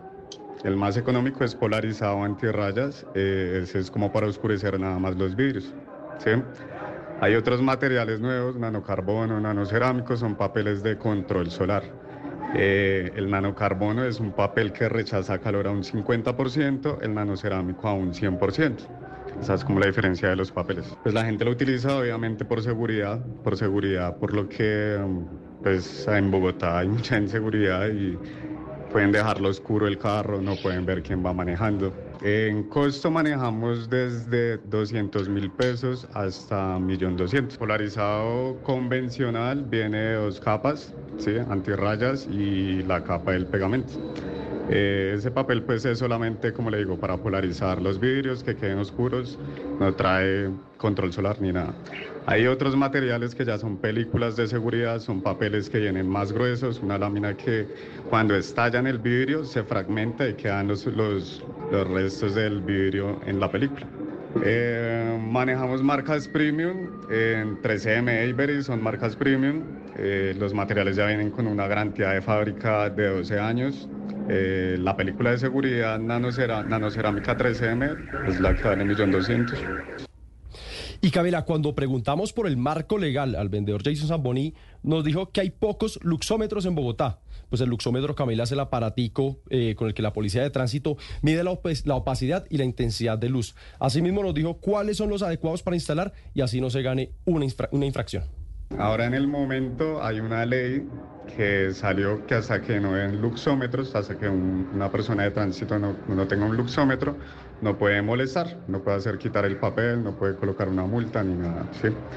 Eh, lo permitido por ley, si llegan a molestar, si, si, vuelven a comenzar a molestar o les dan luxómetros, bueno, para el panorámico trasero se puede dejar a un 15% de oscuridad laterales van a un 70% y panorámico un 70%. Son tonos claros. Y finalmente, Camila, si la persona incumple eh, con, con esta infracción, una multa de 300 mil pesos se puede llevar, pues si, si algún policía de tránsito utiliza el luxómetro, Camila. Es decir, lo que quieren entonces ustedes, eh, representante Garcés, es permitir que cualquier persona pueda usar el papel que quiera en cualquier parte del país sin que haya restricción alguna. Eso, ahí, ahí quienes estaban conectados con nosotros podían ver las imágenes de cuáles son los tipos de papel, el tipo de polarizado que, que usted puede poner y cómo va de lo más oscuro a lo más clarito. ¿Ustedes lo que quieren hacer es que puedan poner lo que quieran? Así es, Camila. Si está demostrado que vivimos en un país con unos altos niveles de robo, de extorsión, de secuestros, pues es un país que tiene que permitirle a los ciudadanos andar en vehículos donde ellos estén protegidos. Y como los blindajes además son sumamente costosos, el polarizado se, se, vuelve una herramienta de protección muy importante y yo sí creo que debe estar totalmente oscuro el vidrio si la persona lo considera así. Ahora, lo que queremos es que estas decisiones se analicen desde cada municipio eh, con el alcalde, el comandante de la policía, y no que sean tomadas desde un escritorio en Bogotá porque se cometen injusticias o no se tiene muchas veces un contexto real del país, de todas las regiones. Colombia es diversa en sus territorios, en sus geografías, en sus climas, en sus situaciones de violencia también. Esto es lo que queremos. Y Camila, permítame aquí hacer un comentario es que recuerde que yo hace cinco años cuando llegué a la Cámara de Representantes puse el tema también del problema del porte de armas, otro tema de mucho debate. Pues lo hice porque en mi región estábamos teniendo serios problemas de seguridad, serios los ciudadanos pidiendo protegerse, pudiendo acceder a un arma, y se armó un debate terrible. Después Ahora estamos viendo que como a los bogotanos los están robando a mano armada y hay balaceras hasta en el Parque La 93, entonces ahora el tema se pone sobre la mesa. Estos temas demuestran que Colombia es muy diferente y que muchas veces desde la capital no se fijan realmente cómo es la vida, en este caso de un caleño o de un barranquillero usted se nos está yendo muy lejos, representante. Esa es otra discusión pues, muy complicada. Quería volver a los temas polarizados. Pero mi discusión es el centralismo, ah, querido amigo. No es tema como tal, sino el centralismo. Ahí puede estar también lo, importante, pero usted sabe que, bueno, también hay que hablar con el gobierno para estos temas. Y quería preguntarle eso. ¿Esto es una iniciativa meramente suya o usted se ha acercado a hablar con secretarías de movilidad, eh, con el ministro de Transporte? Porque seguramente habrá funcionarios que salten y digan, oiga, muy bien, pero en teoría puede primar más la seguridad colectiva frente a la seguridad individual. ¿O solamente va, usted por, su lado con este proyecto? Bueno, primero que todo lo que está pasando seguramente con, el, con la alcaldía de Cali, lo que veo ahora que informan de la alcaldía de Barranquilla, es que llegan nuevos mandatarios con creatividad, buscando generar eh, nuevas políticas y lo están haciendo de una manera apresurada. Llevan apenas dos meses en el cargo y las políticas deben basarse en cifras, en datos, en escuchar a la comunidad. Entonces se cometen estos errores y tienen que echarse para atrás. Nosotros lo que trabajamos acá es para que no compraran los aparatos, porque si compran los aparatos tienen que usarlos y si los usan tienen que meterle en este momento sanciones de 347 mil pesos a cada vehículo que vean con el polarizado no permitido y tienen que obligar al ciudadano a hacer un trámite sumamente complicado y a pagar un montón de plata cada dos años eh, por el polarizado. Nosotros lo que vamos a trabajar es que esto se discuta en el Congreso de la República con una ley que garantice que las decisiones se toman desde lo local y voy a buscar que sea algo sumamente concertado, discutido. Obviamente tiene que participar el Ministerio de Defensa, la Policía Nacional, de las administraciones y encontrar la manera de que no se conviertan en alcaldadas, en decisiones que terminan perjudicando la vida y la tranquilidad de los ciudadanos. Y una cosa que me están diciendo varios oyentes, representante Garcés, y que tienen razón, que nos están escribiendo al 301-764-4108, con esta intención que tiene usted de que cada ciudad regule de acuerdo a sus necesidades, que obviamente las de Cali y Barranquilla no serán las mismas de Bogotá, entre otras por el tema de la temperatura y el clima, pero ¿qué pasa cuando los, pues los carros también viajan de una ciudad a otra y la gente se traslada y tiene un vehículo que está en Barranquilla y Oscar puede venir a visitarnos aquí a Bogotá en carro y resulta que en Bogotá no se permite el nivel de polarización que sí se permitiría en Barranquilla según este proyecto de ley. Y entonces, ¿cómo se hace? Si no hay una normatividad nacional al respecto. Esa misma situación está pasando con los pico y placas, que se ha vuelto un problema viajar por Colombia porque los pico y placas son diferentes en todas las ciudades capitales. Entonces, las personas muchas veces son multadas sin eh, saber la norma de la otra ciudad. Y uno podría decir, eso es responsabilidad de cada ciudadano saberlo pero esto está generándole, y estoy de acuerdo, problemas. Yo creo que es un tema que se puede discutir. Por ejemplo, el sistema de información del tránsito ya permite claramente unas características de cada vehículo. Ahí debería eh, poderse poner el vehículo, pues aparece qué ciudades, puede aparecer entonces de alguna manera una información para que no sea perjudicada la persona cuando se desplaza a otra eh, ciudad. Ahora, les quiero decir una, situación. El problema de seguridad en este momento es nacional, eh, es en las áreas rurales. Eh, acá en, Cali acabamos de tener un fin de semana vergonzoso porque a unos ciclistas los paró un grupo subversivo en Jamundí, eh, en una zona turística. Entonces, este tema va a ser un tema de mucho debate, pero se va a poder solucionar si todos le dedicamos el tiempo y escuchar a la población y sobre todo aquí garantizar la vida, Camila, porque para eso está el sector público. Representante Garcés, usted eh, al principio de esta entrevista hablaba de la seguridad de las mujeres, que por ejemplo las mujeres eh, pues, cuando no tenemos los vidrios polarizados de alguna manera pues son más acosadas, etcétera, pero le pongo el mismo panorama cuando una mujer va en un taxi. Los, taxistas eh, usan el carro muy distinto a nosotros. Eh, eh, las personas que trabajan en taxis tienen que aguantar este calor tan horrible en Medellín, en Barranquilla, en Cali, etcétera. Y uno dice, pues tienen que tener los vidrios polarizados. De hecho, en 2021 la Policía Metropolitana del Valle de Aburrá les recomendó que no polarizaran mucho por seguridad de los pasajeros, precisamente por asuntos de seguridad, eh, en especial de mujeres en eh, vehículos de servicio público, en taxis y en eh, carros que presenten Uber. Yo le quiero preguntar, ¿usted es, cómo considera que debería ser la norma para los taxistas que por un lado pues se mueren de calor trabajando, pero por otro lado los usuarios también merecen seguridad y esto pues no queriendo estigmatizar a todos los taxistas, sino estoy hablando de una recomendación que dio la policía en 2021? Sí, yo creo que el servicio público debe estar regulado eh, y para proteger también la vida de las personas, pero también creo que desde la mirada del mercado, en mi concepto, pues uno podría escoger eh, si uno se va en un carro con vidrio polarizado oscuro o no usa ese tipo de vehículo, en este caso un taxi. Eh, eh, cuando, por ejemplo, personas que son famosas o que tienen serios problemas de seguridad, pues uno lo que nota es que alquilan vehículos con vidrios totalmente polarizados y estos carros han sacado el permiso para eso.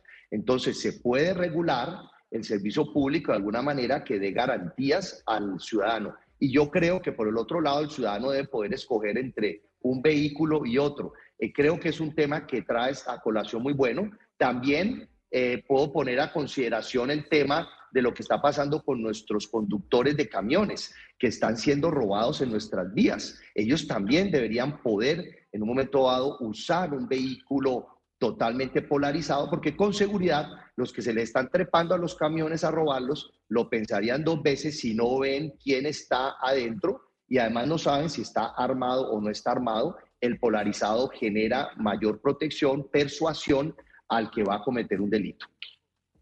Pues representante Garcés, Cristian Garcés, representante a la Cámara por el Valle del Cauca y el Centro Democrático. Mil gracias por estar con nosotros y hablarnos de esa que fue, pues sin duda alguna, una discusión que tuvieron ustedes allá en Cali cuando se empezó a verificar si se estaba cumpliendo por parte de la ciudadanía la normatividad del vidrio polarizado o no. Gracias por atendernos.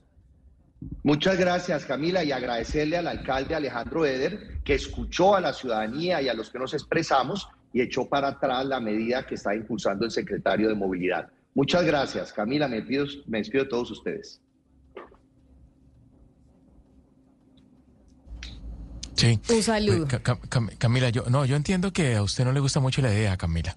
Y claro que tiene razón cuando dice que es posible que delincuentes se escondan en vehículos con vidrios oscuros.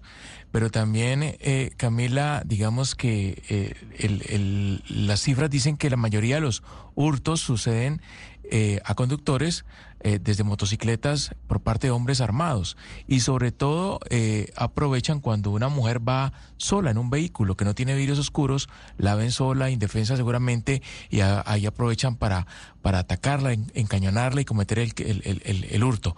Entonces creo que tienen razones, tienen razones suficientes quienes eh, piensan que, que el, vehículo con virus polarizados es una manera de, de protegerse. No todo el mundo tiene para eh, invertir en un vehículo blindado. En consecuencia, el polarizado se convierte en el blindaje de los, de los menos favorecidos. Sí, Hugo Mario, pero también me están escribiendo varios oyentes que tienen razón que una de las eh, razones de los accidentes de tránsito también es este exceso de polarización en los vidrios, como nos decía David, que los vidrios tan polarizados negros, negros como discoteca, pues generan una dificultad a la hora de manejar en las noches. Entonces, eso genera, obviamente, que la gente no tenga la misma capacidad de ver las carreteras y las vías y hace que sea mucho, que sea más alta la probabilidad de un accidente de tránsito. Y dos, o que tengan que poner unas luces así eh, súper distractoras para el que va manejando adelante, porque o si no, no ven ustedes los que tienen ese vehículo también polarizado. Es decir, no solo es el tema de la seguridad, también de la seguridad eh, pues física, sino también de la seguridad vial. Y por eso este es un debate interesante. Usted sabe que yo soy enemiga del polarizado, enemiga.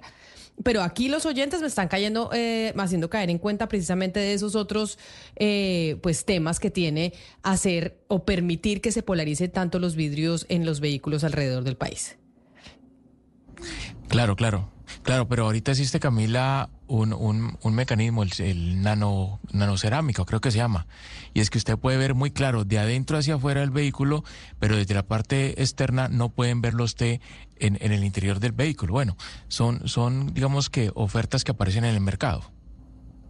Pues nos vamos nosotros a esta hora con eh, un resumen de noticias rápido que tenemos para actualizarnos de lo que pasa en Colombia y en el mundo y también en cada una de sus ciudades y volvemos con la agenda legislativa porque sí señores tenemos que hablar de la reforma a la salud.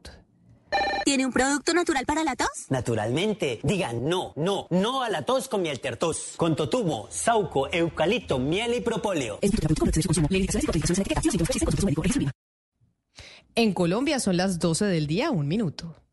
Buenos días. ¿Tiene un producto natural para la tos? Naturalmente. Digan no, no, no a la tos con miel tertos. Con totumo, sauco, eucalipto, miel y propóleo. ¿Y qué otros productos de Natural Freshly tiene? Apetifor, que mejora el apetito. Fibofor, fibra fuertemente natural. ¿Y qué antiinflamatorio tiene? Finacid, la solución antiinflamatoria de origen natural. Solicite productos Natural Freshly. Tratamientos científicos con productos naturales. Es un fitoterapéutico, no exceder su consumo. Lee indicaciones y contraindicaciones en la etiqueta. Si los síntomas persisten, consulte a su médico. Registro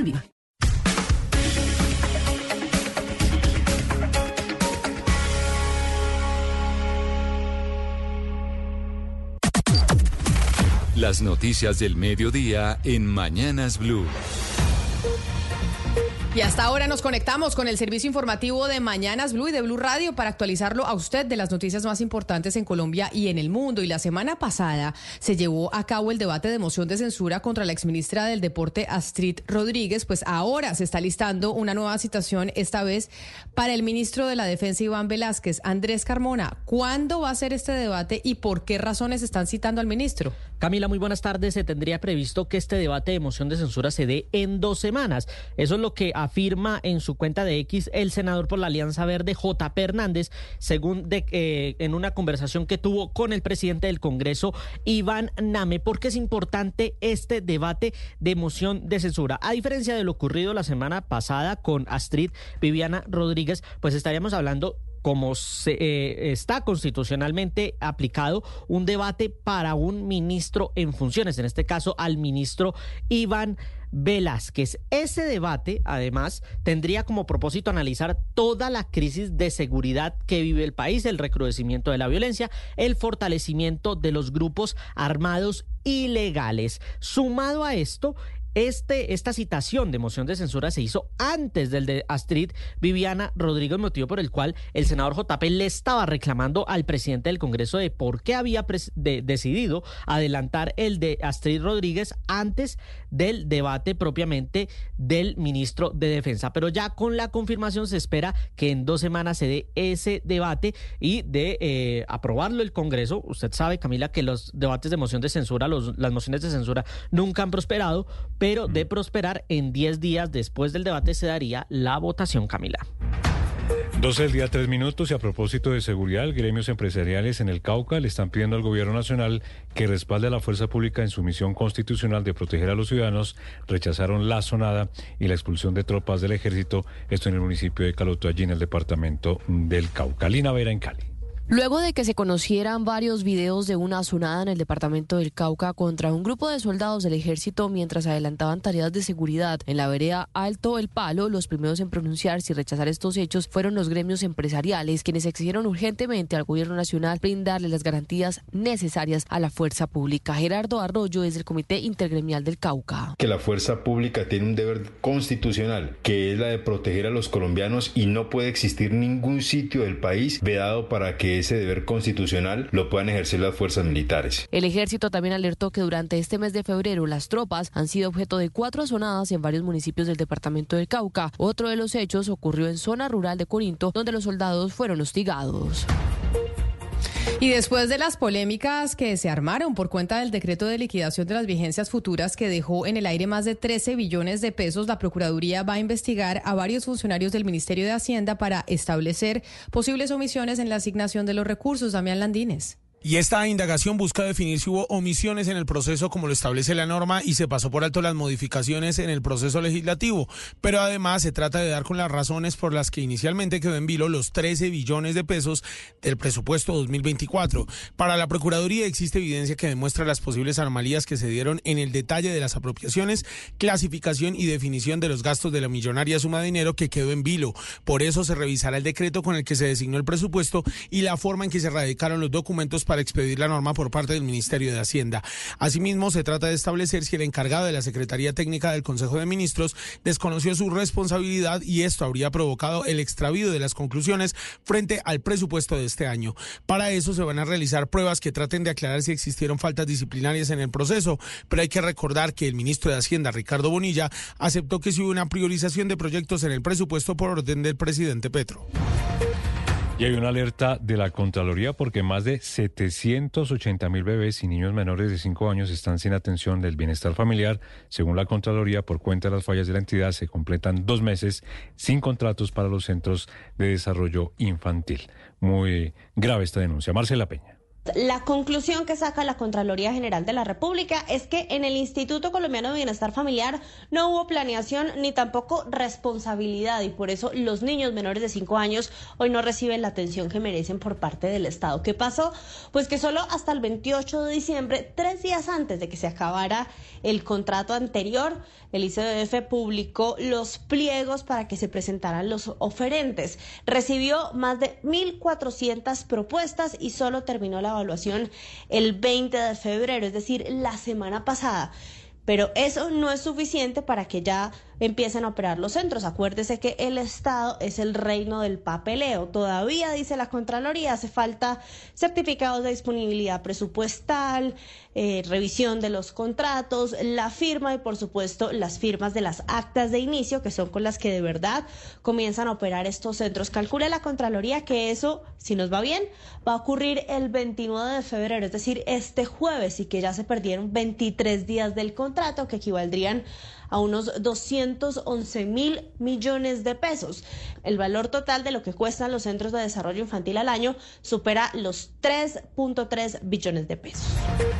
Gracias, Marcela. Y los combates entre miembros del Clan del Golfo y los Pachenca, que se disputan el control sobre la Sierra Nevada de Santa Marta en jurisdicción de Río Hacha, causaron el desplazamiento de más de 300 personas. La información la tiene Johnny Alvarado. Poco a poco han ido llegando miembros de la comunidad Huiguas a la casa indígena que hoy les sirve de albergue tras haber caminado desde la parte alta de la Sierra Nevada de Santa Marta en zona rural de Riohacha hasta el casco urbano de la capital de La Guajira, donde ya reciben atención de parte de las autoridades. Recordemos que por fuertes enfrentamientos entre el clan del Golfo y los Pachencas que se disputan el control del territorio montañoso, estas personas se vieron obligadas a salir de comunidades indígenas. Habla a esta hora Wilson Rojas, secretario de gobierno de Riohacha.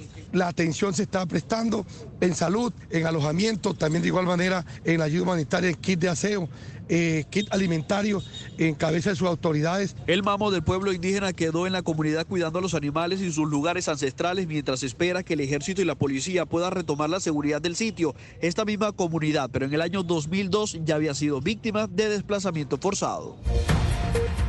Y vamos ahora a Medellín porque mientras sigue la búsqueda de 11 presos, la policía frustró en las últimas horas un nuevo intento de fuga en otra estación de la capital antioqueña.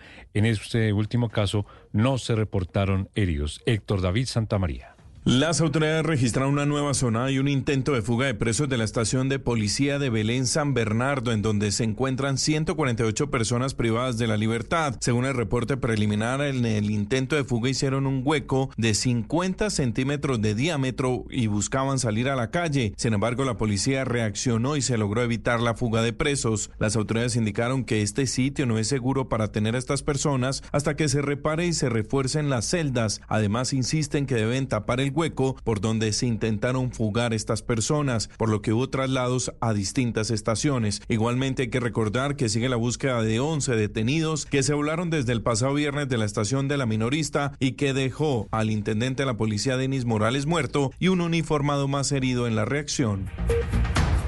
Y el Consejo de Estado recibió una demanda contra el nombramiento de Armando Benedetti como embajador ante la Organización de las Naciones Unidas para la Agricultura y la Alimentación, FAO. Usted tiene a esta hora los detalles, Damián Landines. La razón principal de la demanda es que se violó el principio de legalidad teniendo en cuenta que el nombramiento de Armando Benedetti lo firmó el canciller Álvaro Leiva cuando estaba suspendido por la Procuraduría por la licitación de los pasaportes. La demanda que llegó al Consejo de Estado señala que si el ministro, al encontrarse suspendido, carecía de competencia para llevar a cabo el nombramiento, esto constituye un motivo sustancial de legalidad. Además señala que la suspensión del ministro del ramo al momento de realizar el nombramiento implica una usurpación de funciones públicas. El recurso también argumenta una falsa motivación en el nombramiento porque es ampliamente conocido que el nombramiento de Benedetti se realizó por motivos eh, personales y no fundamentados en el mérito, cita el documento. Con la demanda se solicitó suspender provisionalmente el nombramiento de Benedetti, teniendo en cuenta que al expedir un acto sin competencia se está desconociendo el mandato popular, el principio democrático y las normas del país. Y aunque inicialmente se había anunciado para el 20 de febrero la demolición del edificio Cuarela en la ciudad de Cartagena, la alcaldía confirmó en las últimas horas que iniciará este miércoles 28 de febrero en medio de las alertas sobre la falta de una interventoría para este proceso. Dalida Orozco. Este miércoles 28 de febrero llega la hora cero para la demolición del polémico edificio Acuarela ubicado a unos pocos metros del castillo de San Felipe. A través de sus redes sociales, el alcalde de Cartagena, Dumec Turbay, confirmó que la empresa de desarrollo urbano Edurbe será la encargada de ejecutar este contrato de demolición cercano a los 12 mil millones de pesos. El mandatario ratificó que será una demolición piso a piso, más bien con un cuidado quirúrgico para no afectar el área de influencia del monumento patrimonial. Por su parte, el Observatorio de Contratación Pública de Cartagena Fusicar advirtió que la demolición se hará sin interventoría. Carolina Calderón, directora de Fusicar. Nuestra principal preocupación es que la alcaldía de Cartagena prescinde de las modalidades de contratación competitivas como la licitación para contratar directamente por contrato convenio interadministrativo de Durbe que en su calidad de empresa industrial y comercial del Estado a su vez subcontrata todos los procesos que se le asignan utilizando un manual que no es garantista. El alcalde Turbay confirmó que no habrá interventoría externa, pero sí una supervisión especializada a través de la Secretaría de Infraestructura. Y de Cartagena, gracias, Dadilia. De Cartagena, a las 12 del día, 12 minutos, nos vamos para Santa Marta por una polémica que hay por una propuesta de concejales de convertir el morro en un atractivo turístico que sea abierto al público. William Agudelo, ¿cuáles son las opiniones encontradas? Una comisión accidental del Consejo de Santa Marta visitó el emblemático morro ubicado en la bahía de la capital del Magdalena, con el objetivo de inspeccionar y ver el estado del complejo rocoso que pretenden abrir al público y volverlo un atractivo turístico. Aunque la propuesta resulta muy interesante, hay personas como Jorge Mendoza, director del Museo Isla El Gran Morro, asegura que dicha propuesta es inviable. Nosotros hemos hecho una serie de estudios científicos en el que hemos podido convencernos de que el morro es un lugar sagrado y eso contempla las cuatro culturas indígenas. Por otro lado, la isla es reserva antigua militar. Bajo este argumento, Jorge Mendoza, quien es conocido como Santo Marto en la ciudad, viene trabajando con el apoyo del ministerio, empresa privada y demás instituciones en un proyecto del morro 3D, donde las personas pueden vivir la experiencia virtual y se espera que para los 500 años de la ciudad este sea inaugurado. Entre tanto, la controversia del morro está abierta en Santa Marta. Y en el municipio de Malambo, en el departamento del Atlántico, fue asesinada una mujer mientras abría la puerta de su establecimiento. Además, dos personas resultaron heridas. La información en Barranquilla, Diana Ospino. Cuando apenas abría su local ubicado en el barrio Ciudad Caribe del municipio de Malambo, delincuentes asesinaron a tiros a una manicurista identificada como Luisa Cárdenas Robles de 41 años. En estos mismos hechos fue herido un hombre de 25 y otro de 34 años. Con este caso ya son 12 las mujeres asesinadas en lo que va del año en todo el departamento, pero autoridades también se encuentran indagando un atentado a bala contra la fachada de un billar ubicado en el barrio El Carmen de este mismo municipio. Augusto Rivero, secretario de gobierno de Malambo, señala que el gaula de la policía está al frente de la investigación. Desde la Secretaría de Gobierno y la alcaldía del municipio de Malambo se está realizando acompañamiento debido a estos dos casos. La policía y el gaula de la policía están realizando el debido acompañamiento y se están adelantando las investigaciones por parte de Policía Judicial. El funcionario indicó que para mejorar los índices de inseguridad en este municipio, la policía y el ejército se encuentran patrullando las calles. La noticia internacional. En el mundo, la Casa Blanca acaba de anunciar que el presidente de Estados Unidos, Joe Biden, irá a la frontera con México el próximo jueves. Exactamente estará en la localidad de Brownsville, Texas, limítrofe con eh, Matamoros, para reunirse con agentes de la patrulla fronteriza, agentes de la policía y líderes locales. Durante la visita, Biden aclarará y va a hablar de la necesidad urgente de que el Congreso apruebe un proyecto de ley que senadores demócratas y republicanos negociaron durante meses para fortalecer la frontera. Ese proyecto de ley, recordemos, terminaron tumbando los republicanos haciéndole caso a Trump. Y esto, como ya estamos en full campaña por la presidencia, pues su rival por la Casa Blanca, Donald Trump, también va a estar muy cerca en la localidad de Eagle Pass, también en Texas, convertida en el epicentro de la llegada récord de migrantes a la frontera en los últimos meses. La noticia deportiva. La noticia deportiva llega desde Inglaterra. La Premier League decidió modificar la sanción que le había impuesto al Everton por irregularidades financieras cometidas en la temporada 2021-2022. La Premier League anunció que modificaba la sanción reduciendo de 10, de 10 puntos a solo 6. Gracias a esto, el ex equipo de James Rodríguez y Jerry Mina saltó de la posición número 17 en la tabla a la 15. Ahora está a 5 puntos del descenso y no solo a uno como venía gracias a la sanción inicial y a los malos resultados. Desde el club inglés se publicó un comunicado asegurando que están satisfechos con la nueva sanción, ya que la consideran justas y proporcional a la infracción que cometieron. Las principales tendencias en redes sociales. Es tendencia hasta ahora en redes sociales el numeral Carlos Vaca y el numeral Junior. Esto después del polémico gol al minuto 93 con el que el equipo de Barranquilla empató 3 a 3 frente al Deportivo Pereira. Los usuarios exigen en redes que se hagan públicos prontamente los audios del VAR, pues reclaman que la anotación tuvo que ser anulada por fuera de lugar del delantero de Puerto Colombia, quien a pesar de no tocar la pelota, a juicio de los internautas, sí interviene en la jugada. Hasta el momento la Mayor no se ha pronunciado al respecto. Recuerde que estas y más tendencias las encuentra en blurradio.com.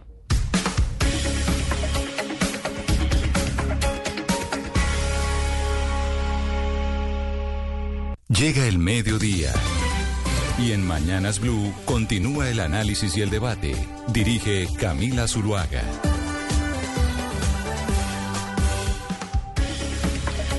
Son las 12 del día 16 minutos y les damos la bienvenida a quienes estaban en sus noticieros locales en Cali, en Medellín, en eh, Bucaramanga y en Barranquilla. Gracias por seguir conectados con nosotros aquí en la edición central de Mañanas Blue. Antes de irnos para el Congreso de la República, en donde sabremos o indagaremos qué es lo que va a pasar con este semestre, en donde hay varias reformas importantes que busca aprobar el gobierno del presidente Gustavo Petro, entre ellas la reforma a la salud, que digamos es la que más avanzada va en estos momentos en el legislativo. Pero antes de irnos para el Congreso, sí hay que, pues tenemos que hablar, Gonzalo, porque lo hablamos el viernes y yo sé que usted va a cobrar sobre lo de Nikki Haley perdiendo, pues drásticamente en contra de Donald Trump por 20 puntos. Pero a pesar de eso, a pesar de haber perdido, ella dice que se mantiene en la carrera por la nominación republicana a la presidencia de los Estados Unidos. Fíjese que lo decía nuestro invitado y se lo vengo diciendo, Camila, usted insiste en darle ese, apoyo a Nikki Haley. Eh, la derrota fue eh, drástica, de alguna u otra forma las, las, encuestas no se equivocaron. 20 puntos de diferencia. Lo que sí hay que rescatar es que Nikki Haley saca un 40% de los votos en Carolina del Sur, que digamos no es un porcentaje bajo, es un porcentaje interesante, sobre todo en medio de la disputa que hay por el Partido Republicano. Donald Trump casi que sin hacer campaña electoral y sin gastarse la plata que se gastó Nikki Haley logra la victoria en el estado de la ex gobernadora Camila. Nikki Haley se gastó alrededor de 16 millones de dólares en su campaña. Donald Trump apenas llegó a los 4 millones, señora. Déjeme lo interrumpo un momento, porque usted dice que hay una diferencia de 20 puntos, como lo vaticinaban las encuestas y que no se equivocaron. Las encuestas decían que Donald Trump iba a ganar en Carolina del Sur por cuántos puntos en contra de Nikki Haley. Entre 30 y 25%. Eh, ¿Quiere decir entonces que la diferencia fue menor a lo que vaticinaron las encuestas? Bueno, el, margen de error súmele ahí, pues, 3%. No, bueno, no, que, no, que margen de error, si es entre el 25 ah, y el 30 y tuvieron una diferencia del 20%. No, lo digo haciendo el análisis eh, de verdad, con los números. Quiere decir que ahí por lo menos hubo una especie de mini triunfo para Nikki Haley. Las encuestas decían que iba a perder por 30 y perdió por 20. Perdió, sin duda, pero no por lo que decían que iba a perder.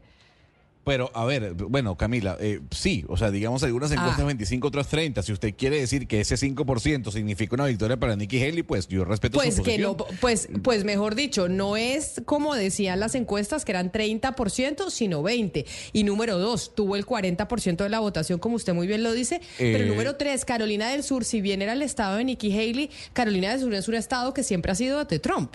O sea, ese es un estado en donde, por más de que ella haya sido eh, gobernadora, ese es un estado del expresidente republicano.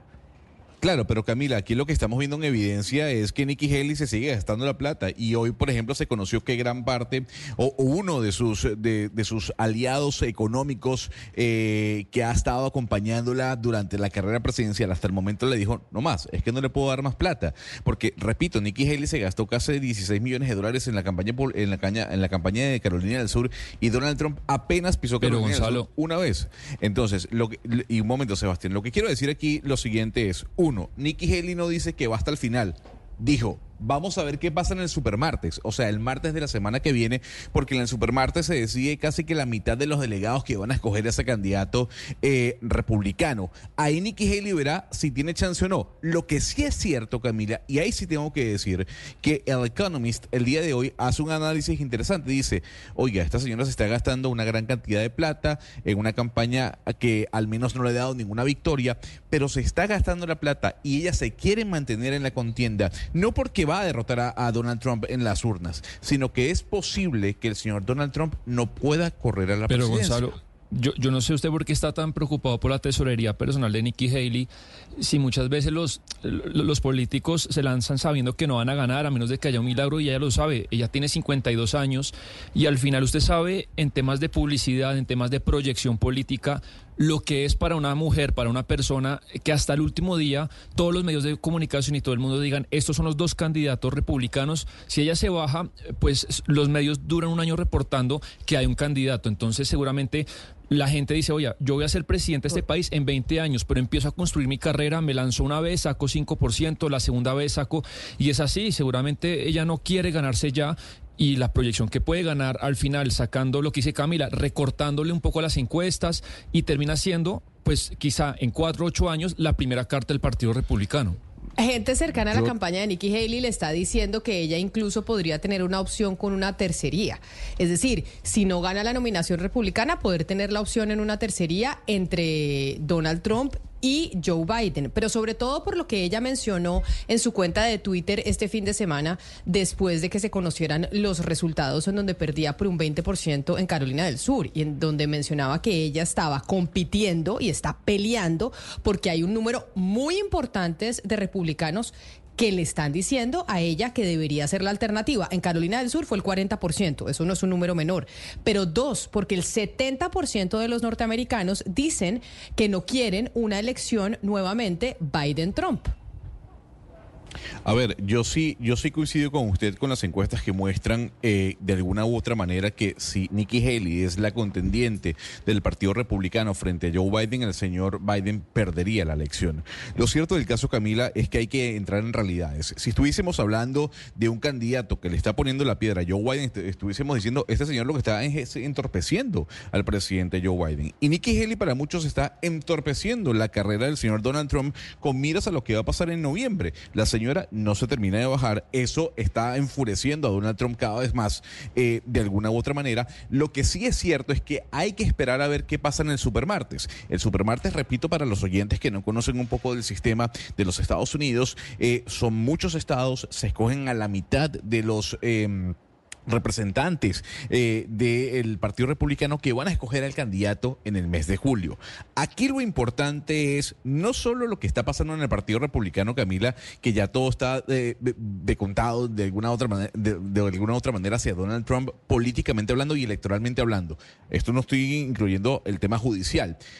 Lo que va a pasar mañana en Michigan. Mañana hay elecciones primarias en Michigan del Partido Demócrata. Oiga, el USA Today le ha escrito un editorial durísimo al señor Joe Biden, diciéndole, oiga, usted tiene que cambiar ya su posición frente a lo que está ocurriendo en Gaza. El apoyo de Estados Unidos a Israel en Gaza le va a costar las elecciones. ¿Por qué? Porque el presidente Joe Biden y los Estados Unidos decidieron vetar unilateralmente otra resolución del alto el fuego eh, emitida por las Naciones Unidas. Y lo interesante es, Camila, que Michigan, y esto es importante que usted lo sepa y los oyentes, Michigan congrega a la mayor comunidad árabe de los Estados Unidos. Y esa comunidad árabe de los Estados Unidos está en contra del actuar de Israel y está en contra del actuar de eh, los Estados Unidos frente a lo que está pasando en Gaza. Mañana ese estado eh, de Michigan, bueno, verá si le da el apoyo contundente al presidente Joe Biden o si la abstención de alguna u otra manera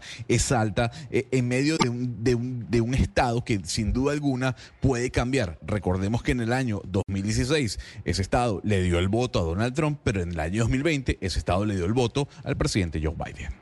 Pues el super martes, ese que dicen hay que esperar a ver qué sucede y que ahí se sabrá, entre otras, cuál va a ser la decisión que toma Nikki Haley, es de mañana en ocho días. 5 de marzo, el super martes en eh, los Estados Unidos. Ahí se define mucho de la contienda por la nominación republicana. Pero ya que estamos allá en Estados Unidos, hablemos del encuentro de la, de la derecha que se dio en Washington, Lucas, porque finalmente se encontraron Javier Milei, presidente de Argentina, con el candidato presidencial Donald Trump. Sí, señora, se encontraron en la CEPAC, que es la conferencia política de la derecha, es una convención anual, y estuvo el sábado dando una conferencia tanto el señor Javier Milei como el muy seguramente candidato republicano Donald Trump. Nuevamente Milei habló sobre los peligros de la expansión del socialismo, dijo que no permitan el avance de la agenda asesina y que no se dejen llevar por los cantos de sirena de la justicia social. Y fue aquí también donde le habló a nuestros colegas de NTN 24 cuando le preguntaron sobre la entrevista con Patricia Yaniot y nuevamente volvió a decir que el presidente Gustavo Petro está hundiendo a los colombianos y es una plaga letal para los colombianos. Pues se encontraron en el backstage detrás del escenario, se saludaron un minuto, dos minutos, porque finalmente Donald Trump nunca fue a Argentina como se lo había prometido, pero si le parece, escuchemos cómo fue este encuentro.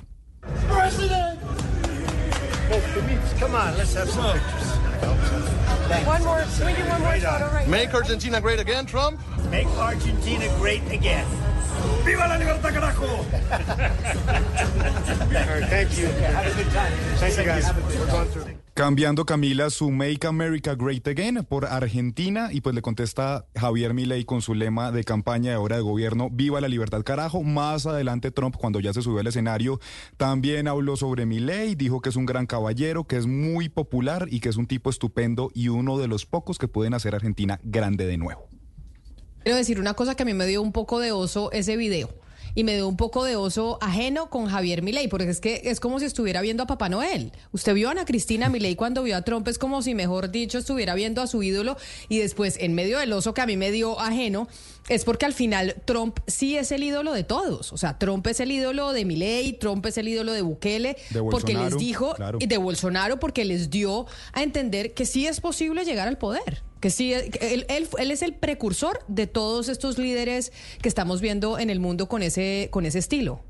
Sí, pero esa es la maravilla de ese video, Camila, que eh, todos estos como Bukele, como Trump, todos estos que, eh, eh, como, como Milley, perdón, que se ufanan de tener tanto poder, tienen al frente a Trump y que son como arrodilladitos. Entonces, muy bueno, muy bueno ese video para que se vea de rodillas.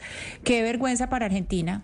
Eh, o sea, que si yo fuera argentino en este momento, o sea, que, claro, que ridículo. O sea, qué ridículo es un presidente casi que arrodillado al frente de un líder como Donald Trump, que el mundo entero en este momento debería tener susto de que ese señor vuelva a llegar a la presidencia, porque no sería, es, exacto, y no sería, no sería solamente problema para Estados Unidos, sería para el mundo entero. ¿Usted se acuerda, Camila, cuando, cuando un poco sí hubo cierta fuercita que le hizo el Centro Democrático a Trump cuando hubo la elección con Biden y, que se dijo por todas partes que, más allá de la preferencia política, pues e, el, Estado colombiano o el gobierno tiene que velar por nosotros y que sí trascendió que le molestó a Biden eh, o, al equipo de Biden que, el Centro Democrático y Iván Duque hicieran fuerza. Es lo que está pasando ahorita con Argentina. Me parece muy torpe lo de, lo de más allá del oso ajeno. Ahorita Milei está encarando una negociación con el Fondo Monetario Internacional delicadísima, que es de la mayor importancia para su país. Y el viernes se reúne con Anthony Blinken que para que Blinken lo visite a su casa es porque es muy importante, es una señal de confianza que Biden le hace a Milley. Y el viernes, no sé si fue el sábado o viernes, Lucas, que Blinken se va a Argentina. Y al otro día usted viaja a abrazar, a chuparle las medias a Trump en una negociación con el FMI, porque hay que decirlo, el directorio del Fondo Monetario Internacional es manejado por los Estados Unidos. Entonces, me parece lo más incoherente y torpe lo, lo de Milley. Me parece un papelón tremendo. Bueno, por eso le digo que a mí me dio oso ajeno, Sebastián. Pero bueno, esas son las noticias internacionales, las elecciones en los Estados Unidos, el encuentro de Milei con Donald Trump, pero aquí en Colombia, en nuestro territorio, empieza el Congreso, empezó la semana pasada y muchas eh, reformas se están adelantando por parte del eh, gobierno nacional. Y pues queremos hablar con el presidente del Senado, con el doctor Iván Name, presidente del Congreso de la República, Partido Verde, doctor Name. Bienvenido, mil gracias por estar con nosotros hoy aquí en Mañana Blue para hablar pues del comienzo de la legislatura y cómo va a avanzar el Congreso durante estos meses.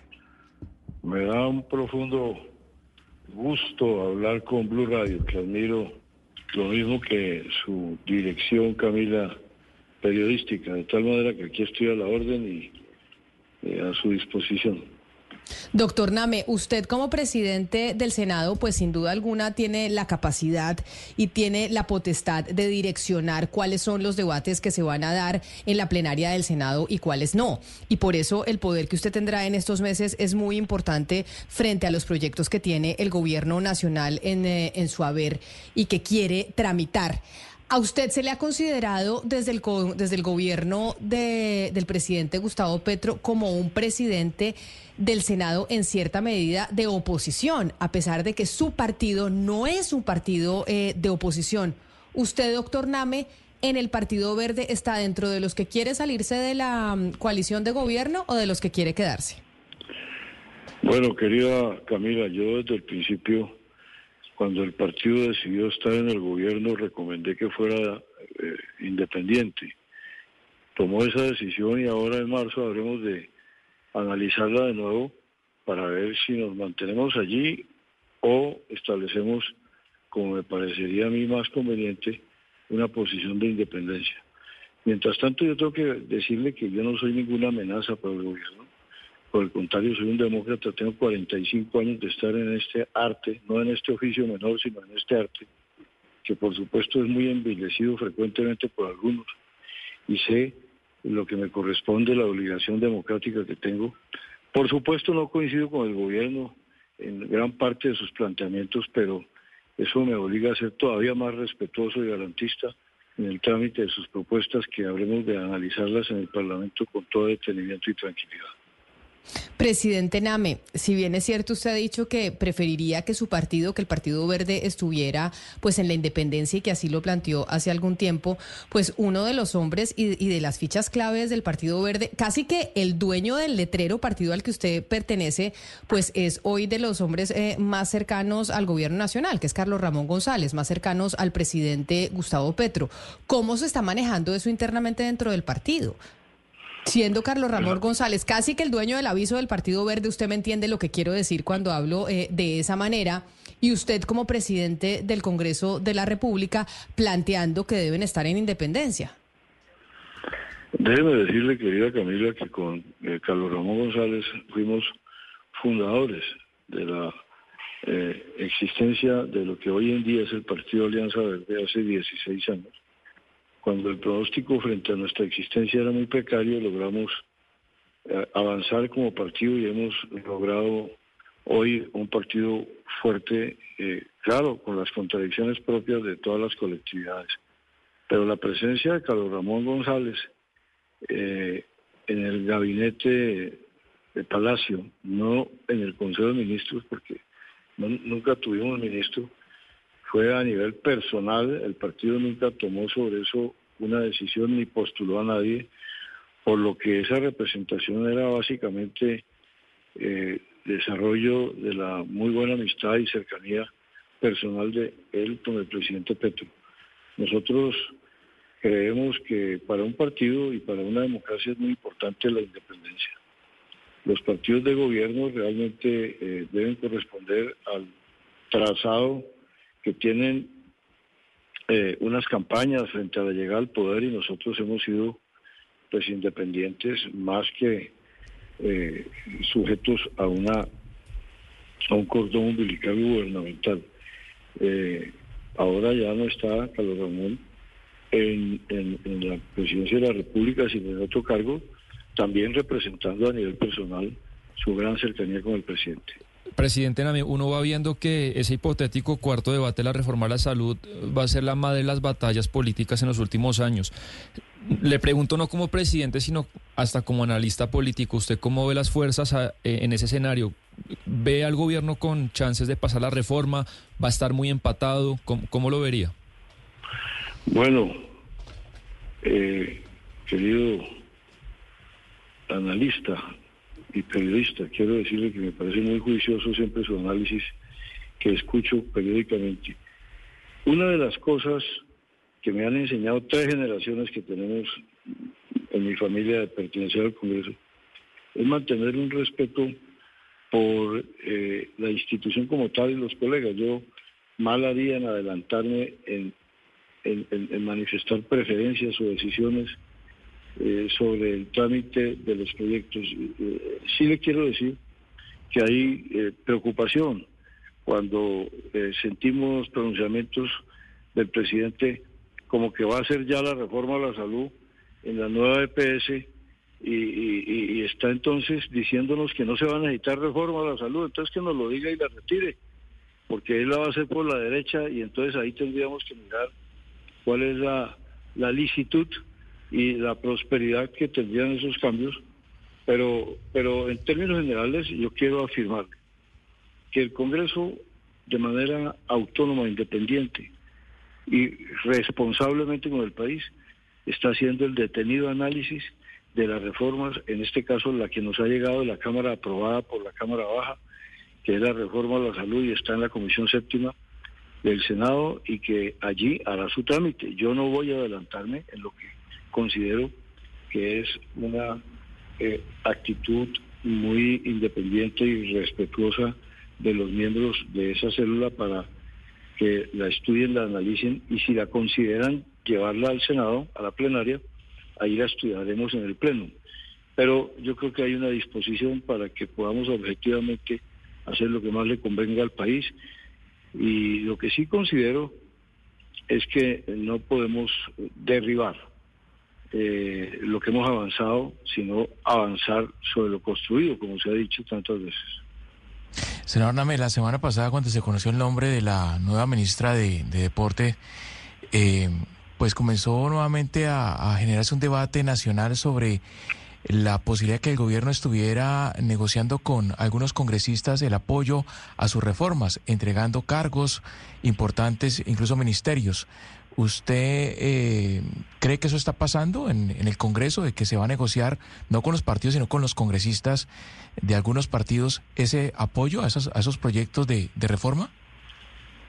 Pues yo recomendaría que no se vaya a envilecer de tal manera el tránsito democrático, buscando enlazar congresistas a cambio de eh, prebendas. Aquí la grandeza y lo que exige el momento, el tiempo, la época en la que vivimos es una integridad total y que podamos entendernos incluso para que nos revisen. Vea que a mí me terminaron eh, abriendo un expediente preliminar en la Corte Suprema que es que por cuenta de mi cercanía con los rastojos, los rasguños, yo ni me acuerdo qué tipo de... Pues lo que hay que hacer es respetar las instituciones. Yo, por ejemplo, quiero que la Corte cuanto antes se pronuncie, porque es que eso es lo que más le conviene a la democracia, que operen sus, sus órganos. En el caso del Congreso debe operar con total autonomía e independencia, y si eso pretendió el gobierno con el Partido Conservador, pues le resultó muy mal porque el Partido Conservador, en una elección de autonomía, de integridad y de independencia, eh, reiteró su configuración y su bloque y, creo que creo que ese pues seguramente no fue un eh, resultado eh, que haya satisfecho intenciones y las hubo de, de influir en las bancadas para la decisión sobre las reformas. Doctor Dame, sobre eso quería preguntarle precisamente porque, porque trascendió, digamos, en lo que tiene que ver con el Partido Conservador a, raíz de la renuncia del doctor Efraín Cepeda a la presidencia del partido, trascendió la, la movida del gobierno, la jugada del gobierno en ese sentido, tratando de, de buscar que el Partido Conservador respaldara la aspiración de Vicentico Blel como presidente, como nuevo presidente del partido, descabezando así al doctor Cepeda. Se conoció al final cómo fue la jugada, que la doctora Sarabia intervino, intervino directamente. ¿Usted cómo analiza esa, esa, esa participación directa que quiere tener el gobierno en los asuntos internos de los partidos? Primero le quiero contar mi admiración por el doctor Efraín Cepeda, que es mi amigo además hace muchos años y considero que es una de las voces más autorizadas y es un verdadero decano y un faro del Congreso de la República y del Senado. Y también por el Partido Conservador, yo creo que es una de las bancadas realmente coherentes. Y me alegro mucho de que haya ratificado su nombre al frente de la presidencia del partido y que aquí no se definan los, mm, las actitudes de los partidos por cuenta de los ofrecimientos que puedan haberse dado. Yo creo que eso fue un, eh, un trámite que le doy la mejor consideración de sencillamente relevo en la, en la cartera del deporte. Por cierto, mañana vamos a votar la moción de censura. Así se haya ido la señora ministra, el Parlamento tiene que, el Congreso, en este caso el Senado, mostrar su conformidad o inconformidad con lo que pasó, de tal manera que celebro que el Partido Conservador mantenga su autonomía y su independencia frente a cualquier otro órgano del poder público. La noticia del momento en Blue Radio. Me disculpa, doctor Name, presidente del Senado. Tenemos una noticia del momento en estos momentos porque el presidente Gustavo Petro se acaba de pronunciar sobre la información que entregamos más temprano acerca de la decisión que tomó el secretario de la Cancillería, el secretario general, sobre la licitación de los pasaportes. Dice el presidente Petro, el secretario general de la Cancillería nos ha traicionado. Se firma su insubsistencia inmediata. El contrato es corrupto y aquí está metida la capacidad de la empresa particular en todos los procesos de Thomas Gregg Sons, en la monopolización de todos los datos privados en una sola empresa privada. Toda la investigación penal debe desarrollarse, es lo que pronuncia en estos momentos a través de su cuenta de X el presidente Gustavo Petro sobre lo que mencionábamos de la decisión del secretario general de la Cancillería de, a través de tres decretos, adjudicar entonces la realización de los pasaportes a la empresa Thomas Greggs Anson. Mencionábamos que pues obviamente esto iba en contra de lo que había ordenado el presidente Gustavo Petro sobre esa licitación de los pasaportes. Y queda una pregunta, yo no sé si usted nos, nos puede ayudar a resolverla, eh, presidente Name, usted como abogado, Aquí, con la declaración de insubsistencia del secretario general de la Cancillería, entonces eh, quedarían eh, inválidas las decisiones sobre la adjudicación de la licitación de los pasaportes a Thomas Grex Anson. ¿Usted sabe esto cómo, cómo se resolvería jurídicamente? Pues eso tiene dos tipos de análisis. El primero que el presidente debería entonces ser más cuidadoso al escoger su gabinete. El secretario general de la Cancillería es eh, el, fruto del equipo que designó su infortunado canciller, eh, el señor Leiva. Por eso hemos dicho que este es un gabinete errático que tiene que ser revisado para que sea mucho más eficiente. Ahí lo que yo diría, querida Camila, es que si al momentum jurídico de la decisión tenía la habilidad y la investidura para representar a la institución, el funcionario pues ya lo comprometió en su decisión. Si no tenía la idoneidad, pues entonces puede ser revisada esa decisión indudablemente anulada. Eh, doctor Name, también se puede interpretar quizá que acá no hay nada de ideología ni animadversión política, sino sencillamente eh, en un tema que puede ser de demandas, incluso hasta penal, pues el secretario dice, oiga, yo firmo esto, me curo en salud y en una investigación a mí nadie me puede empapelar y, y, él priorizó pues su seguridad individual a, cualquier lealtad, política. Sí, yo creo que la eh, acción y la actitud del funcionario debe ser analizada bajo los típicos eh, disciplinarios y penales y seguramente pues todas las consecuencias las pague eh, el país, la nación. Ha sido verdaderamente laberíntico todo ese proceso, muy sospechoso y yo creo que eh, el presidente debe estar muy arrepentido de esa área de su gobierno que ha sido tan errática y desafortunada. Pues sí, es que es la noticia que tenemos a esta hora. Ya lo vaticinábamos que obviamente el presidente no iba a estar de acuerdo con la decisión del secretario general de la Cancillería de adjudicar directamente la licitación de los pasaportes a Tomás Grecansons, porque así lo había manifestado el presidente en otras ocasiones, que no iba a permitir que se le entregara en una licitación de un único proponente a esa empresa la realización de los pasaportes. Presidente Name, y como aquí ha estado involucrado, han estado involucrados los órganos de control, particularmente la Procuraduría, que sus suspendió al canciller Álvaro Leiva por este proceso durante tres meses. Quiero preguntarle por otro órgano de control y es la Contraloría. Hemos tenido un gran debate sobre la elección de fiscal por cuenta de lo que dice el presidente Gustavo Petro, que deberían elegir fiscal ya de parte de la Corte eh, Suprema de Justicia. Y yo le pregunto a usted en el Congreso de la República, ¿cuándo vamos a tener nuevamente concurso de Contralor? Porque llevamos, ¿qué? ¿Ocho meses con Contralor encargado? Sí, Camila es que este es un proceso reglado, reglamentado y que depende de varios eh, factores y actores. Por ejemplo, yo solo no tomo las decisiones, sino las tomo con el presidente de la Cámara. En el mes de diciembre habíamos seleccionado la Universidad Nacional, pero extrañamente la Universidad Nacional, un mes después de esa selección, nos manifestó que sentía incompatibilidad e inconveniencia y nos tocó de nuevo convocar las universidades y estamos ya decidiendo la nueva que habrá de hacer el proceso de selección académica para que el Congreso pueda entrar a hacer la elección del Contralor. Claro, ¿y esto cuánto tiempo se va a tardar, doctor Name? Porque entenderá usted que hay denuncias de varios congresistas. De hecho, tuvimos aquí a la congresista Jennifer Pedraza diciendo que mucho se había dicho sobre cómo ya se habían repartido burocráticamente entre el Partido Conservador y también con usted el Partido Verde los puestos eh, de la Contraloría y que por eso no se había eh, realizado con eh, se había realizado ya el concurso del, del Contralor y se había dejado al Contralor lo haga como encargado. Yo tengo forma de mostrar plenamente cuál ha sido la actividad de la mesa frente al proceso de selección del Contralor, que ha sido lento y tortuoso, por supuesto. Pero la interpretación de un parlamentario u otro no deja de ser solamente eso. Ya si se trata de que se haga un análisis estricto y jurídico de cómo hemos procedido, ya será con otra eh, lupa detenida y minuciosa que se observe lo que hemos hecho. Pero es que estos procesos cuando se complican como se complicó en el sector, eh, digamos, en el sector judicial, la elección que hicimos, pues requirió de toda una serie de procedimientos en que estamos avanzando.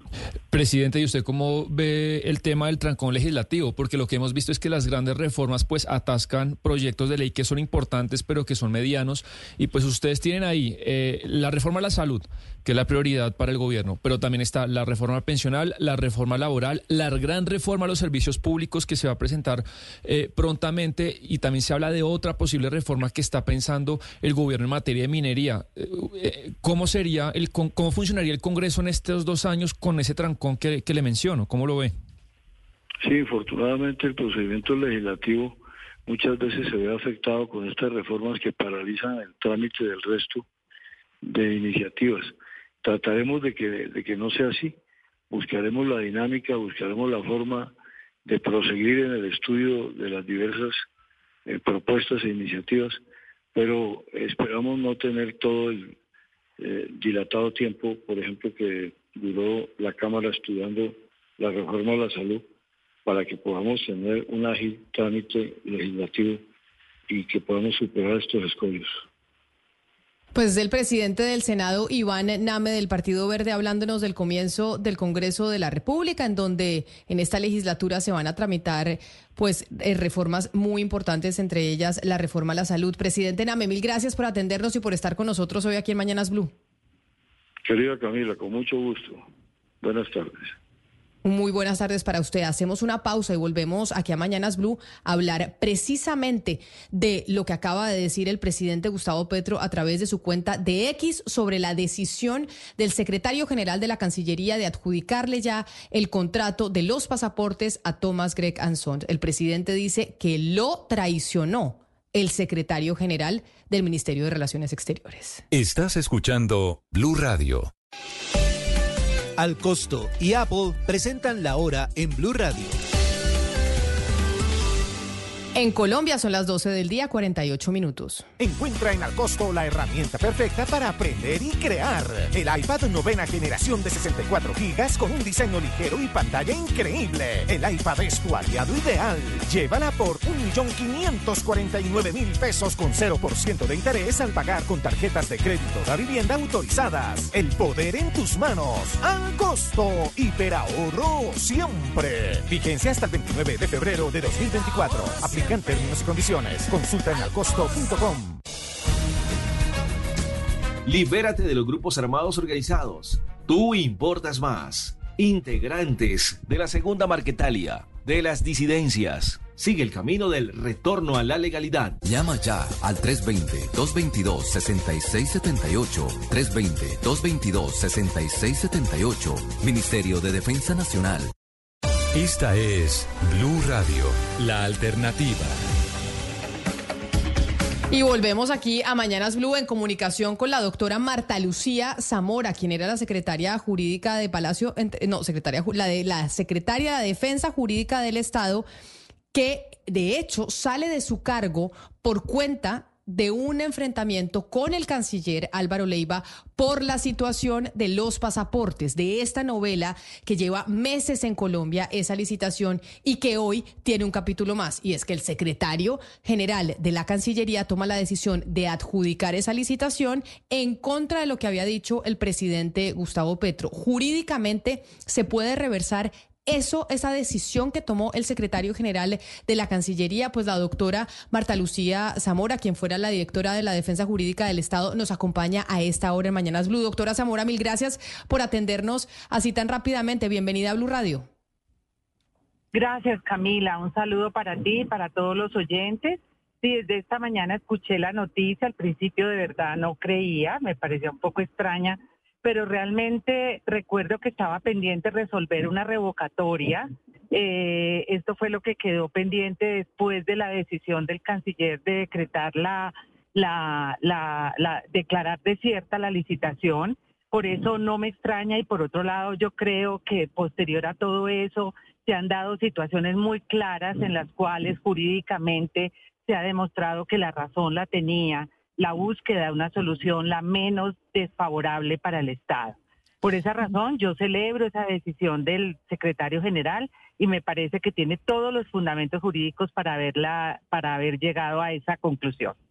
Doctora Zamora, el secretario general obviamente toma esta decisión sabiendo de antemano que la reacción del presidente Gustavo Petro iba a ser la reacción que ya observamos, y es que lo declara insubsistente inmediatamente porque se siente traicionado.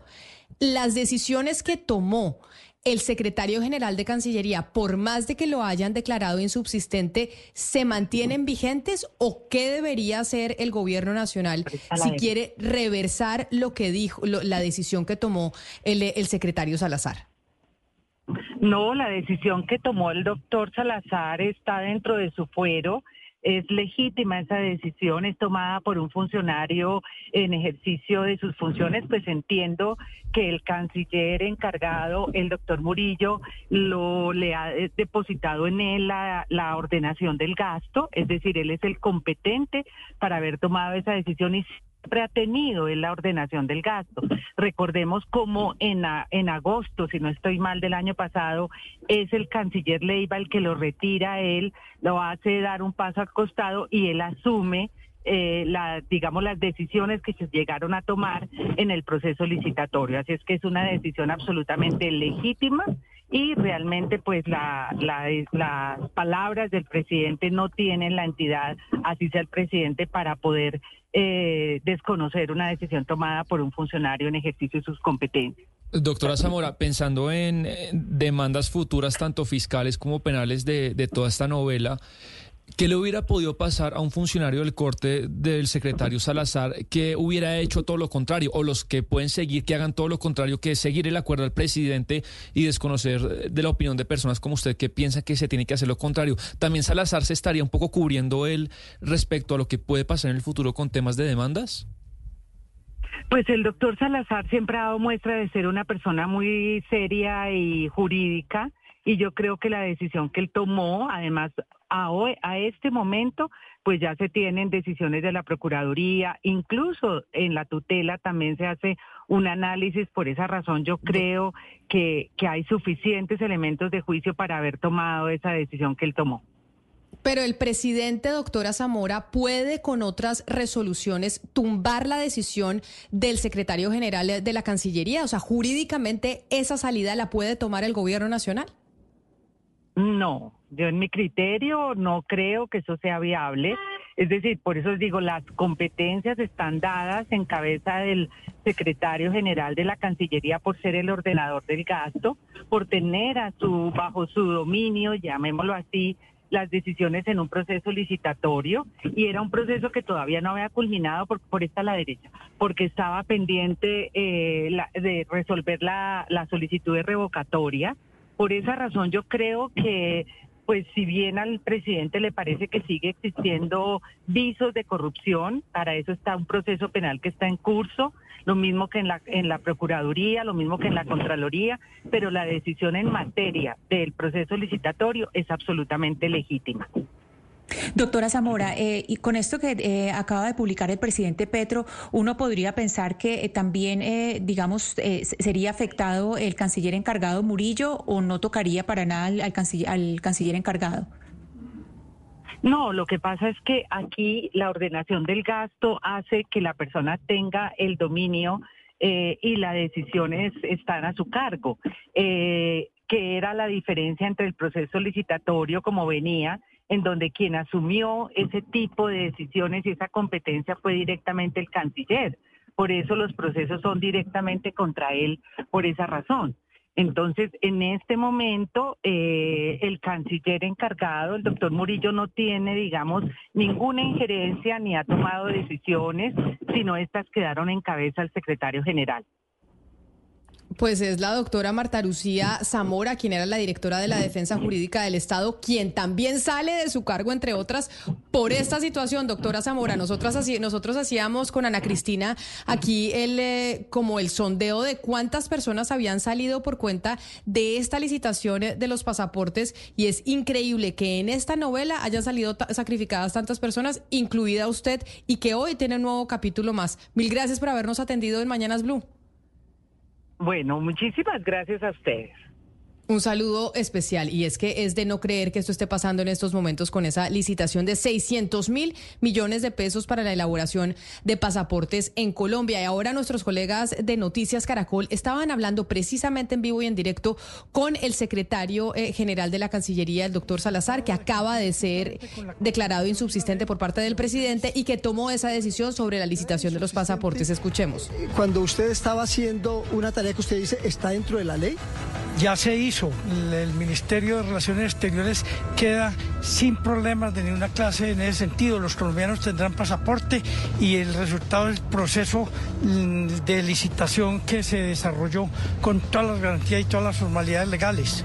Bueno, pero usted deja por el piso, eh, el canciller en septiembre, sí, en septiembre del año pasado declara desierta esta eh, licitación y usted dice hoy no, eso es para Thomas Gregg. Era lo que inicialmente estaba previsto. No, son posturas jurídicas diferentes. Se surtió un proceso de licitación que culminó con un eh, informe del comité de evaluación en el cual se habilitó a un proponente y se recomendó adjudicar el contrato.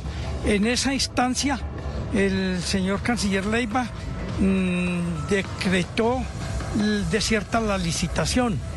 Y en estas circunstancias, después de hacer un estudio minucioso del tema, de las normas constitucionales, de las normas de la contratación estatal, encontré que no era viable mantener eh, en vigencia la decisión del canciller Leiva en el sentido de haber declarado cierta legislación. Entonces lo que se hizo fue revocar por la vía directa esa decisión con facultades eh, para hacerlo como representante legal que soy del Fondo Rotatorio y proceder a cumplir lo que ordena la ley contractual. Pero, los colombianos muchos dicen, bueno, pero ¿por qué exactamente le dice eh, con su decisión eh, esto es para Tomás Gregg? ¿Por qué? No, eso no es así. Esta no es una decisión arbitraria ni tampoco unilateral es el resultado de un proceso de licitación que se adelantó el año pasado a partir del mes de mayo y que él eh, esa firma presentó su propuesta, fue habilitada y calificada con el más alto puntaje. Yo no soy el que tomó esa decisión eh, de, de evaluar, eso lo evalúa un comité técnico de profesionales, expertos, eh, abogados, economistas, financieros. Es un comité de siete u ocho personas que concluye evaluando las propuestas y recomendando adjudicar. El ordenador del gasto solo se puede apartar de esa recomendación que hace el comité de evaluación mediante un acto motivado y no existía ningún motivo para que yo me apartara. Pero mire, hay muchas dudas. El canciller está en Ginebra. Como subalterno usted tenía la obligación de llamarlo y decirle, ministro, voy a hacer esto, ¿le consultó? No, yo soy el representante legal del Fondo Rotatorio y el señor canciller me delegó las facultades de representación del fondo sin la invitación de ninguna clase. Ahí escuchamos entonces las explicaciones que da el secretario general de la Cancillería, el doctor Salazar, recién declarado insubsistente por parte del presidente, que dijo efectivamente que lo habían traicionado y entre líneas menciona lo que, lo que nosotros vaticinamos que iba a decir hoy a las 10 eh, y 40 de la mañana más o menos, que el contrato es corrupto y que aquí está metida la capacidad de, la empresa, de las empresas particulares en todo los procesos de Thomas Gregg Sons y en la monopolización de todos los datos privados de una sola empresa. El presidente Gustavo Petro está diciendo, aquí está metida la mano de Thomas Gregg Sons que hizo que Salazar nos traicionara. Es la noticia del momento en el país por cuenta de la licitación de los pasaportes que sigue en desarrollo y ya llegan nuestros compañeros de Meridiano Blue para seguirlos actualizando precisamente de lo que pasa a esta hora con esa licitación y con muchas más noticias en Colombia y en el mundo. Estás escuchando Blue Radio. A esta hora, en Blue Radio, las historias, las primicias, los personajes, la música y la tecnología en Meridiano Blue. Con Ricardo Ospina, Silvia Patiño y Octavio Sazo. Es la una de la tarde en punto. Seguimos con ustedes en Meridiano Blue acompañándolos. Cielo nublado en Bogotá, temperatura de 20 grados Celsius, según reporta el IDEAM. Vamos al Palacio de San Carlos. Justamente Caterina Ávila a esta hora está con el saliente secretario general de la Cancillería, el hombre que a esta hora es noticia, José Antonio Salazar, quien finalmente adjudicó a Thomas Gregg Sons la licitación por 600 mil millones de pesos para la expedición de pasaportes en Colombia. Catherine. Ricardo, pues los saludo desde la Cancillería. El presidente Petro acaba de declarar insubsistente al secretario general José Antonio Salazar. Me encuentro en estos momentos con él. Secretario, ¿esas decisiones que se tomaron con las resoluciones se caen con esta decisión del presidente Gustavo Petro? Esas decisiones que tomaron por su naturaleza son de vigencia inmediata y entraron en rigor desde el momento de su expedición.